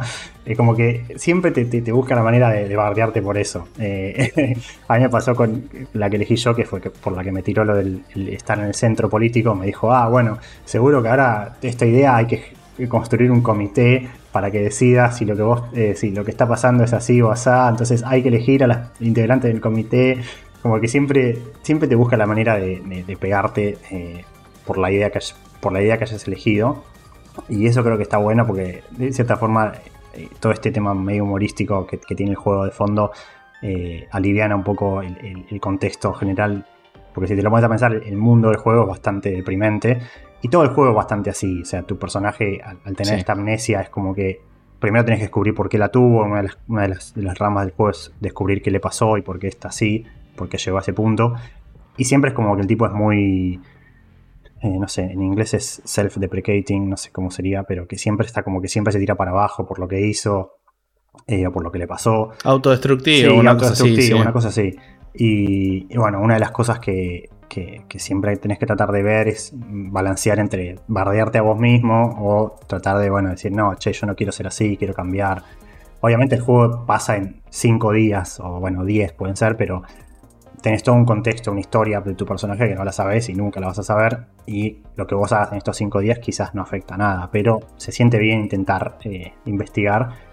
Y, bueno, ya como para, para cerrar, eh, el juego, por lo que yo digo, es me parece que está bueno eh, y que te va atrapando, ¿no? El misterio del asesinato, que es el, eh, lo, que, lo que rodea, o sea, lo que, lo que está en el centro del juego, está bastante bueno. Me parece que es, entretenido cómo se va dando, las conversaciones que vas teniendo y, lo que vas descubriendo. Eh, no, no, no, quiero spoilear mucho, quizás después con, con Santi, o si alguno lo termina, podemos hacer un full spoilers pero, pero no, no, quiero justamente tocar el, asesinato porque es nada, el, centro del juego. Pero me parece que, está muy bien construido. Si bien yo no lo terminé, estoy casi ahí a punto y, ya me, vi bastantes de los, de los, de los plot twists y avancé bastante en cuanto al descubrir la identidad. Eh, creo que, que, está muy bien logrado y que si bien eso es lo que te lleva adelante, o sea, lo que te hace básicamente avanzar en los días, no, me, parece que no hay que olvidarse de, todo lo que lo rodea, ¿no? Todas las conversaciones que puedes tener con otros personajes, los misterios que puedes resolver. Eh, el otro día comentaba ahí en Discord que hay un. Puedes entrar como un estudio de videojuegos abandonado que están construyendo un. Eh, estaban construyendo un juego de rol online, no online, o sea, vía radio, porque en, el juego este no hay computadoras, en el universo del juego no hay computadoras eh, como las conocemos nosotros, pero inventando un, juego de rol. Y claro, y vos te pones a leer y puedes encontrar como el, lo que sería la historia del estudio. Y claro, están diciendo como que en el estudio tenían un montón, tenían un montón de plata y se la quemaron toda como tratando a eh, artistas conceptuales y no tenían a nadie programando. Entonces el juego como que no avanzaba, tenían un montón de ideas, un montón de ideas, un montón de ideas y nunca avanzaba y se fumaron toda la guita y, terminaron en bancarrota. Eh, y que son cositas que si, si jugás el juego por la historia principal nunca las vas a llegar a, ver, pero, pero están buenas, ¿no? Son cosas que rodean a la historia principal del juego que, están buenas. Bueno, lo que vos comentaste de la, dueña de la biblioteca que, está medio paranoica con que hay, el edificio en el que vive está maldito, qué sé yo, y vos podés investigar qué es lo que pasa, o sea, por qué dicen que está maldito. Eh, y, es muy gracioso, ¿no? Como que todas esas cositas que, que van rodeando el, el misterio principal del juego. Eh, como críticas, qué sé yo, los controles no me terminan de convencer, no sé si a ustedes les pasó. Jugándolo en, PC, eh, a veces el mouse, o sea, el control con el mouse es medio, medio molesto. Más que nada porque la cámara. Moverte y rápido, es medio choto. Sí, sí, sí, La cámara como que sigue al personaje siempre, o sea, por lo menos yo no encontré la forma de desacoplar la cámara del personaje. Entonces siempre tenés como que estar muy tipo al estilo Diablo, ¿no? Como siempre tienes que estar apretando el, borde de la pantalla para moverte, porque no es que vos podés hacer zoom out, elegir un punto y que el personaje se mueva, sino que siempre tenés que tener el mouse haciendo clic en el borde de la pantalla para que tu personaje vaya hasta hacia un extremo. Entonces siempre está, tienes que estar como haciendo clic ahí.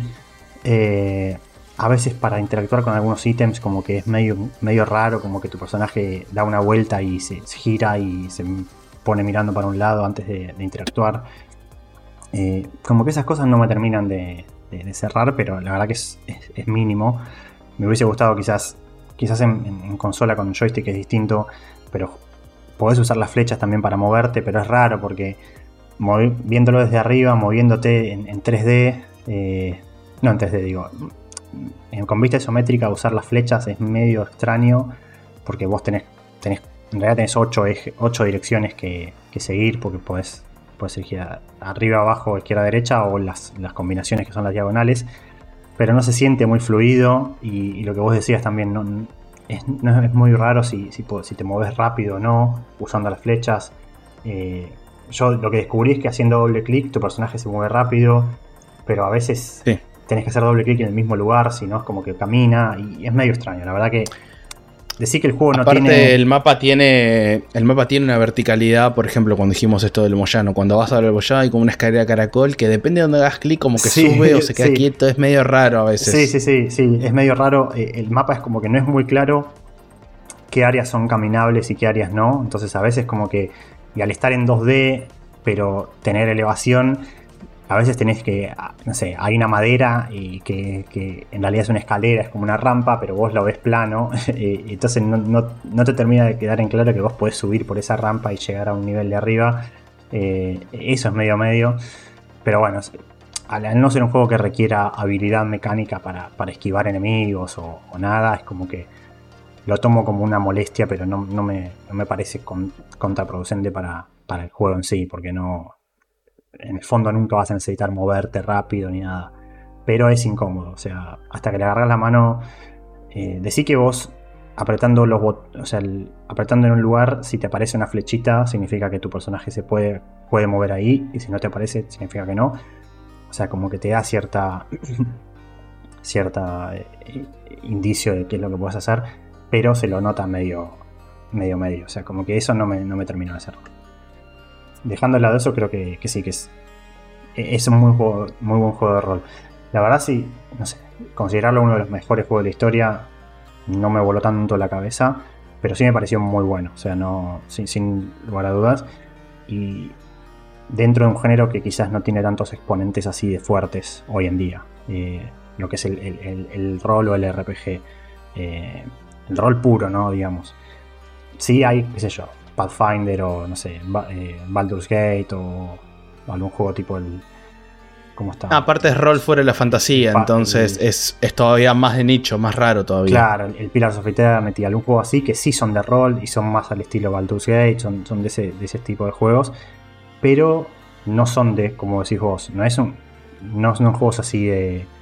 Este vendría a ser como una aventura gráfica, si querés, por así decirlo, porque tenés que descubrir un misterio, pero con rol. O sea, no, no tenés combate, no tenés nada, pero tenés rol en, las conversaciones y en, en, tus, eh, en tu personalidad.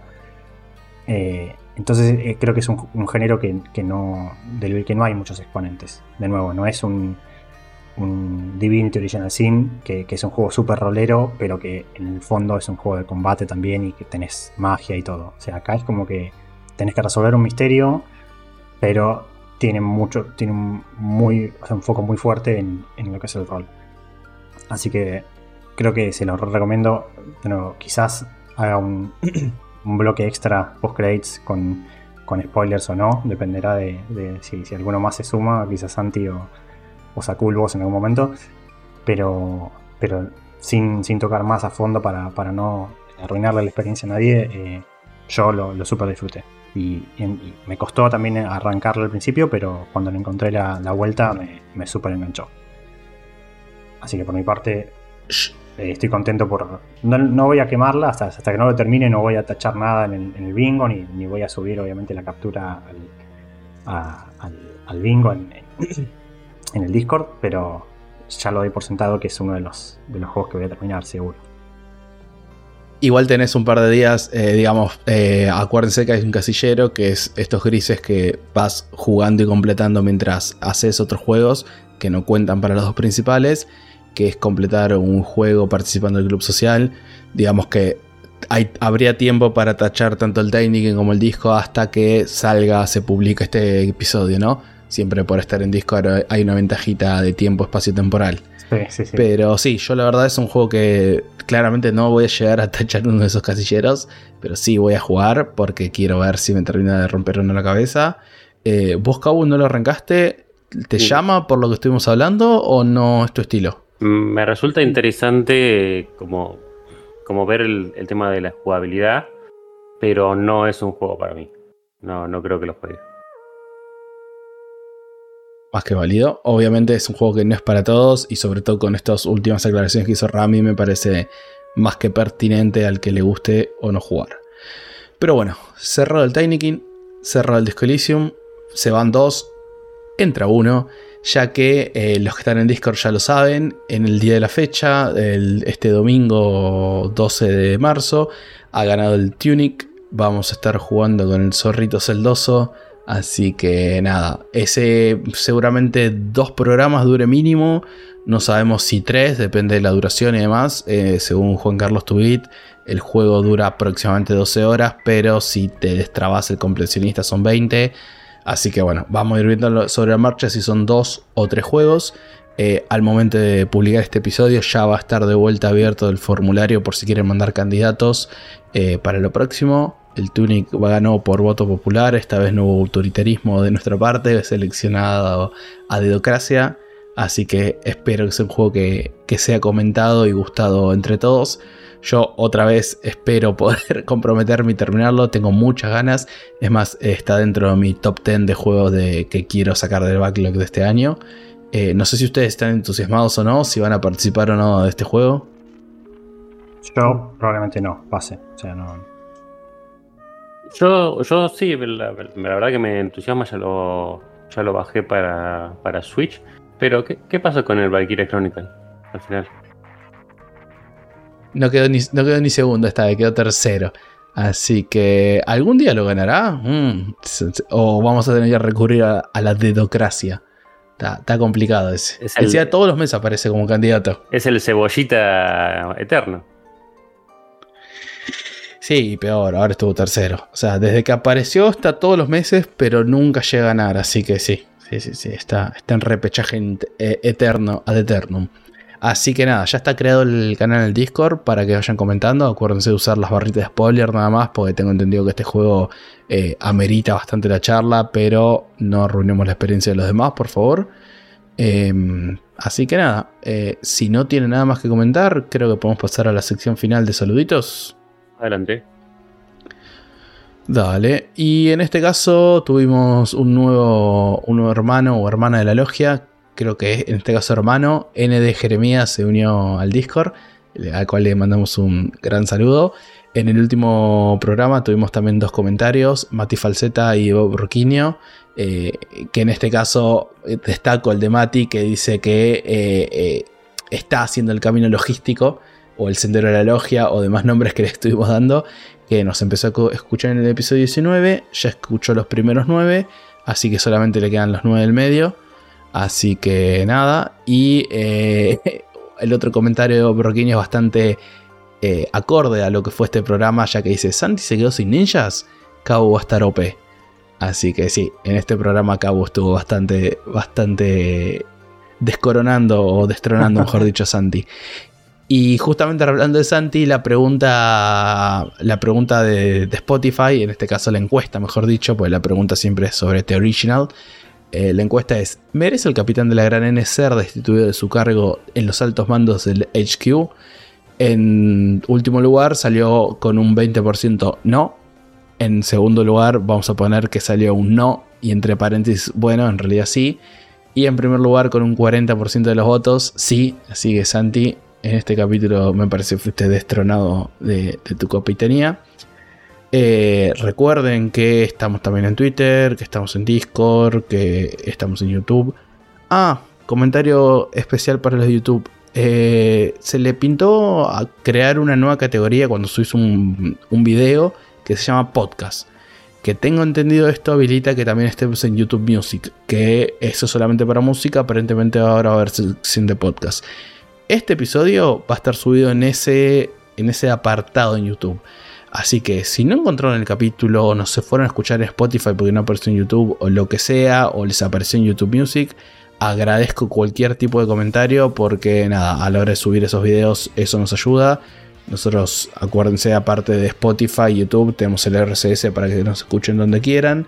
En YouTube hay ahora un que otro firulo con trailers de los juegos y demás al principio de cada sección. Así que si les gusta lo visual o tenerlo ahí de fondo, bienvenidos. Cualquier cosa rara que vean de YouTube es el momento de comentarlo.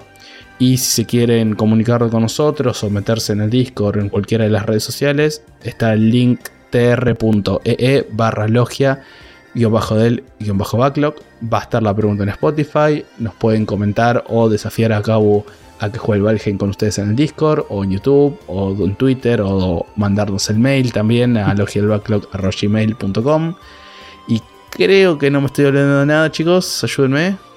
Tenemos el link trick para resumir todo eso, eh, así que creo que con eso debería alcanzar. Porque a mí me causa gracia que tenemos el link tree, pero igualmente dictamos todas las, las plataformas. Para que sepan que existe. Literal. Claro, claro. Literal, pero bueno, entren al Linktree y háganos menos esfuerzo en estos momentos de cierre. Así que nada, muchas gracias a todos los que escucharon hasta acá. Eh, gracias por los comentarios, por las escuchadas semana a semana, por compartir eh, también el club, por sumarse al bingo, que la verdad, Popeitos y Faldo de vuelta están on fire. Eh, no sé cómo hacen estos muchachos. Así que nada, de mi parte me despido hasta dentro de 15 días. Muchísimas gracias. Ah, y este capítulo salió demorado. tienen un archivo secreto de la logia que salió el día que estamos grabando esto. Eh, disculpen ahí el cambio espacio-temporal, pero bueno, la vida, las complicaciones y demás. Así que nada, eh, vamos a tratar de cuando no retomemos el capítulo, cada dos semanas tener algo extra. Tampoco se los prometemos porque el editor después me va a borrar o me va a censurar o pegar o le voy a dar chocolates. Así que nada, muchísimas gracias. Nos vemos en 15. Chao, chao. Chao, chao.